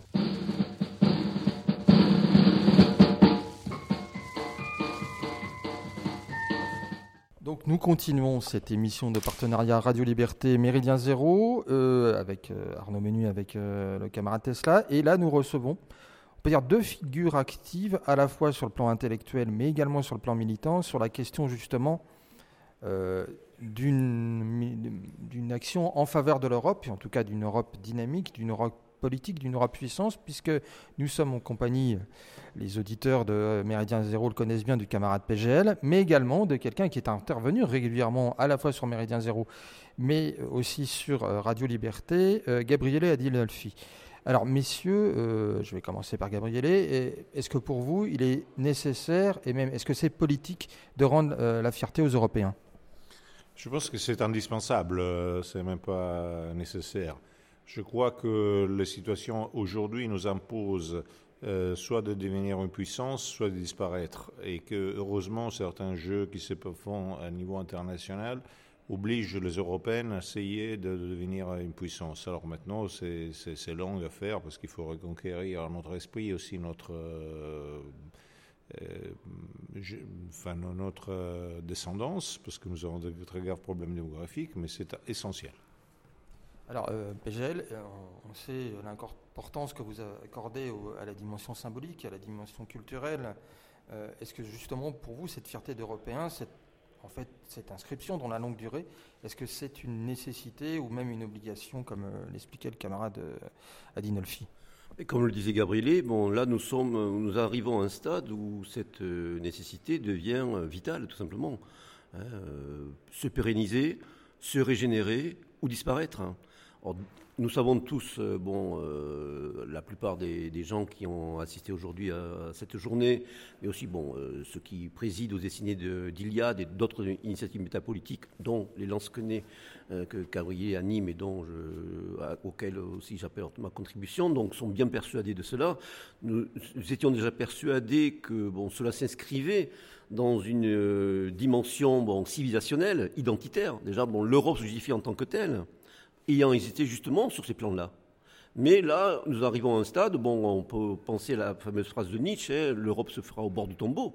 Bon, là, c'est être ou ne plus être, de cette manière. Donc là, nous sommes vraiment arrivés à un point où justement nous devons euh, développer euh, des actions, des stratégies bien pensées pour euh, organiser notre survie et notre pérennisation, c'est-à-dire en tant que peuple au pluriel, et en tant que civilisation qui doit être régénérée, tout simplement nous n'avons pas le choix. Sinon, c'est la disparition euh, pure et simple, euh, sur un plan déjà euh, biologique et culturel, et ensuite en, en tant qu'acteur ou ancien acteur de l'histoire, de notre histoire. Nous sommes déjà en train de sortir de l'histoire, de par l'impéritie, de par l'ineptie, de par la démission, de par la complicité avec les puissances étrangères de nos soi-disant élites politiques. Donc là, nous n'avons plus le choix. Nous sommes portés, nous sommes au bord du gouffre. Alors justement, Gabriele Adinolfi, on voit l'Institut Iliade organise ce colloque, organise aussi euh, un cycle de formation avec des auditeurs. Et est-ce que le projet Europe, le projet Lansquenet, c'est en quelque sorte un projet connexe, c'est-à-dire que c'est la même logique, c'est-à-dire de donner des cadres à la future Europe puissance? Oui, c'est tout à fait la même logique, évidemment, avec des nuances près, mais qui sont, par exemple, l'Institut Iliade s'occupe beaucoup plus de ce qui est à la fois esthétique et philosophique, qui est fondamental, sur lequel nous n'allons pas faire un, double emploi. Euh, nous nous occupons plutôt de, trouver aussi des hypothèses de travail et d'actualisation de, l'analyse, parce que par exemple, euh, il ne s'agit pas simplement que de faire face à notre décadence et à la déferlade de, d'autres peuples, mais il y a beaucoup d'éléments qui sont en jeu dans les dernières 20 ans et qui ne sont pas tout à fait percés. Donc le pouvoir a changé, le centre géopolitique a changé, le mental a changé.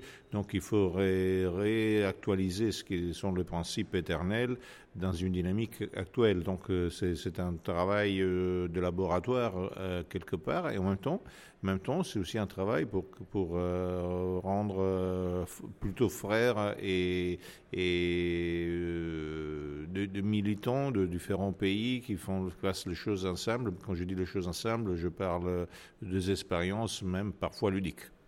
Alors justement, est-ce que c'est pas aussi se donner les moyens à un moment où les événements pourront peut-être donner la possibilité de prendre euh, les, rênes euh, des institutions européennes et de les faire dévier sur une voie et euh, peut-être et justement sur les voies de l'Europe puissance au lieu d'être toujours, on va dire, au bord de la route à espérer toujours dire proclamer l'Europe puissance, l'Europe puissance, mais d'être dans la capacité de le faire. Oui, mais plutôt que dans les institutions européennes, euh, sur lesquels il faut quand même euh, avoir euh, un, regard beaucoup plus, complexe et intelligent de ce qui est tenu d'habitude par notre famille de pensée. Je pense surtout au rouage réel, c'est-à-dire où les choses se font donc où les catégories sociales sont représentées et qui ne sont, pas représentées politiquement, sont représentées euh, par elles-mêmes, et où on peut vraiment intervenir euh, même sur les lois économiques, sur les lois euh, sur, le, sur traité. Et les possibilités existent, simplement il faut s'en apercevoir. Alors justement, PGL, est-ce que aussi tout ce travail politique, mais aussi symbolique, ça participe aussi un peu de la conception des émissions que vous avez euh, pour Méridien Zéro? Ben, Complètement. C'est bon, un impératif qui, à mon sens, en tout cas, moi, dicte euh, mon, action, mon implication, mon engagement, depuis bientôt plus d'un quart de siècle. Et je crois que c'est vraiment notre ligne d'horizon. Hein, c'est notre étoile polaire qui doit nous, guider, qui doit nous fortifier, euh, qui doit bon, nous, réveiller lorsque des fois nous sommes engourdis lorsque des fois, bon, euh, ben, nous cédons des fois à des, moments de, découragement face bon, au déchaînement des, forces euh, qui sont en face, des forces du, chaos, des forces de la dissolution, hein, des forces du nihilisme. Donc non, bien sûr, les auditeurs s'en sont aperçus déjà depuis quelque temps, je pense, hein, que ce soit, bon, en tout cas, en tant que patron d'émission sur Radio Courtoisie ou des, cofondateurs et co-animateurs de Méridien Zéro, nous avons essayé de nous adapter aussi aux, médias qui, hein, qui, sont, aujourd'hui porteurs euh, l'essentiel étant bien sûr de toucher le plus grand monde possible et de profiter justement de, ces opportunités qui nous sont léguées par ces, outils de communication.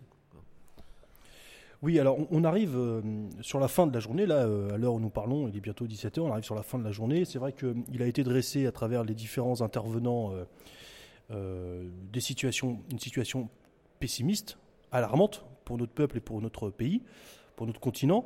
Nous en avons tous conscience. Malgré tout, euh, on s'aperçoit à travers l'initiative de l'Institut Iliad ou les initiatives aussi portées par Gabriele Adinolfi que euh, des solutions sont proposées, des initiatives sont mises en route. Donc moi, j'aimerais quand même qu'on conclure notre entretien, enfin pas forcément conclure, mais à la fin de cette journée, euh, qu'on appuie aussi sur l'aspect positif d'une journée comme, euh, comme, euh, comme celle du, colloque de l'Iliade. Et donc je, vous pose la question à, vous deux, que, quel point positif et encourageant voyez-vous à une journée comme celle-ci? Moi, je vois hum, la chose principale que, que j'ai pu piger, c'est effectivement, comme vous dites, c'est déjà une vision un peu plus positive de l'action.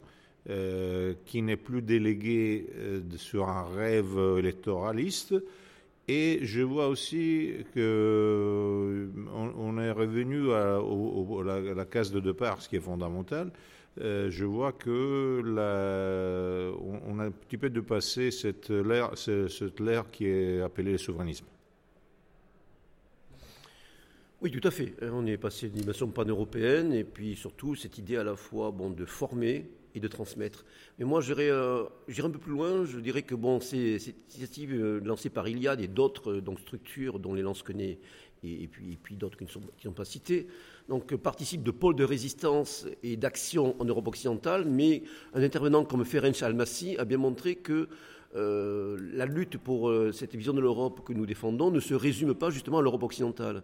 Et c'est en cela, pour euh, reprendre l'interrogation de Lord Tesla, que cela constitue une forme d'espoir, parce que nous voyons aujourd'hui que en Europe centrale et en Europe orientale, là, on a des ressorts beaucoup plus forts qui sont encore présents à la fois au sein des peuples et parfois au sein de certains gouvernements, on sait que ce week-end, on a les élections en Hongrie avec Viktor Orban, qui lui bon, affirme une, ligne très claire hein, de défense de la civilisation européenne face notamment aux flux migratoires, à l'invasion migratoire dont elle est l'objet, un terme un peu controversé en ce moment d'ailleurs, je crois, et euh, le groupe de Visegrad, bien sûr, qui tend un petit peu à faire tache d'huile avec l'Autriche, donc euh, euh, dirigée maintenant par son nouveau chancelier.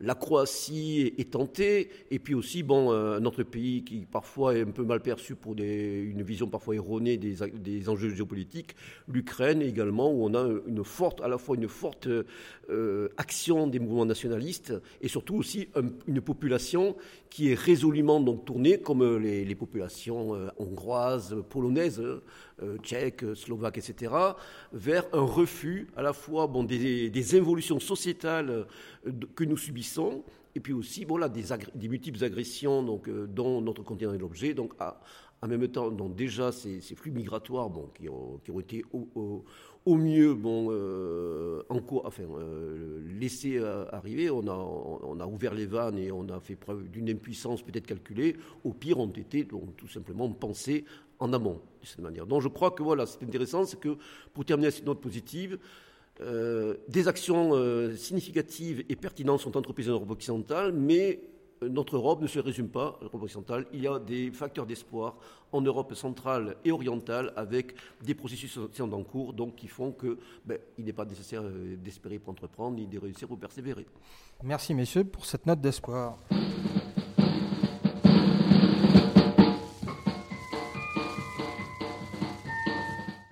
Et donc, et donc, c'est le temps de conclure. C'est le moment. C'est la fin. En tout cas, euh, c'est une fin d'une journée qui, semble-t-il, a été très prometteuse, très enrichissante. Et donc, on peut effectivement tout d'abord remercier, euh, il importe de le remercier, toute l'équipe de l'Institut Iliade qui a pu permettre à cette émission d'avoir lieu, qui nous a permis effectivement euh, d'avoir des locaux pratiques pour pouvoir enregistrer, euh, nous a euh, fait suivre voilà, un certain nombre à la fois d'intervenants, d'auditeurs, mais également de spectateurs qui sont venus euh, expliquer voilà, tout ce que l'Institut Iliade pouvait leur apporter, ce qu'ils y cherchaient, ce qu'ils escomptaient y trouver. Et donc, effectivement, il est temps de conclure. Et euh, on peut dire, euh, Tesla, que c'était une très bonne journée. En tout cas, ah ça donnait un certain nombre à la fois de, de pistes de réflexion, mais aussi de pistes de travaux assez intéressants. Oui, tout à fait. Journée marathon hein, pour nous deux, Arnaud. On ferait pas ça tous les jours. Hein. Et on pense à ceux qui, euh, sont, qui sont absents, mais qui, pour des raisons tout à fait légitimes, on le sait bien, n'ont pas pu venir. Mais voilà, ça prouve une chose, c'est qu'il y a quand même une communauté aussi entre Méridien Zéro et Radio Liberté qui fait qu'on peut toujours assurer la mission qui nous est confiée. Tout à fait. Après, euh, je pense que les, auditeurs pourront euh, certainement même retrouver les, vidéos, les conférences tenues lors du colloque seront euh, certainement disponibles sur Internet prochainement. Pour ceux qui, pour, pour nos auditeurs de Radio Liberté ou de Méridien Zéro qui euh, souhaitent l'année prochaine venir, je suppose qu'on normalement devrait être à nouveau présent avec un studio installé sur place, sur zone, ce qui leur permettrait aux auditeurs de venir nous rencontrer. Ça nous fera toujours plaisir de vous rencontrer. Euh, c'est toujours aussi ces moments-là, euh, des, journées comme, euh, comme, comme celle d'aujourd'hui, des moments de rencontre, de, de, partage. ce sont des moments pour cela importants parce que la cohésion, c'est aussi un moteur hein, de, de, notre combat. Et puisqu'on le rappelle, y compris à Radio Liberté et Méridien Zéro, c'est qu'au-delà du partenariat, c'est aussi une communauté qui réfléchit, s'interroge, interroge, questionne, mais aussi produit, et souvent produit dans la joie et le fait et la bonne humeur de se retrouver entre gens qui partagent à peu près souvent la même vision du monde. Et je laisserai la parole au camarade Tesla pour terminer cette émission avec la, formule impérative, la formule obligatoire de toute fin d'émission de euh, Méridien Zéro. À l'abordage, haut les cœurs et pas de quartier.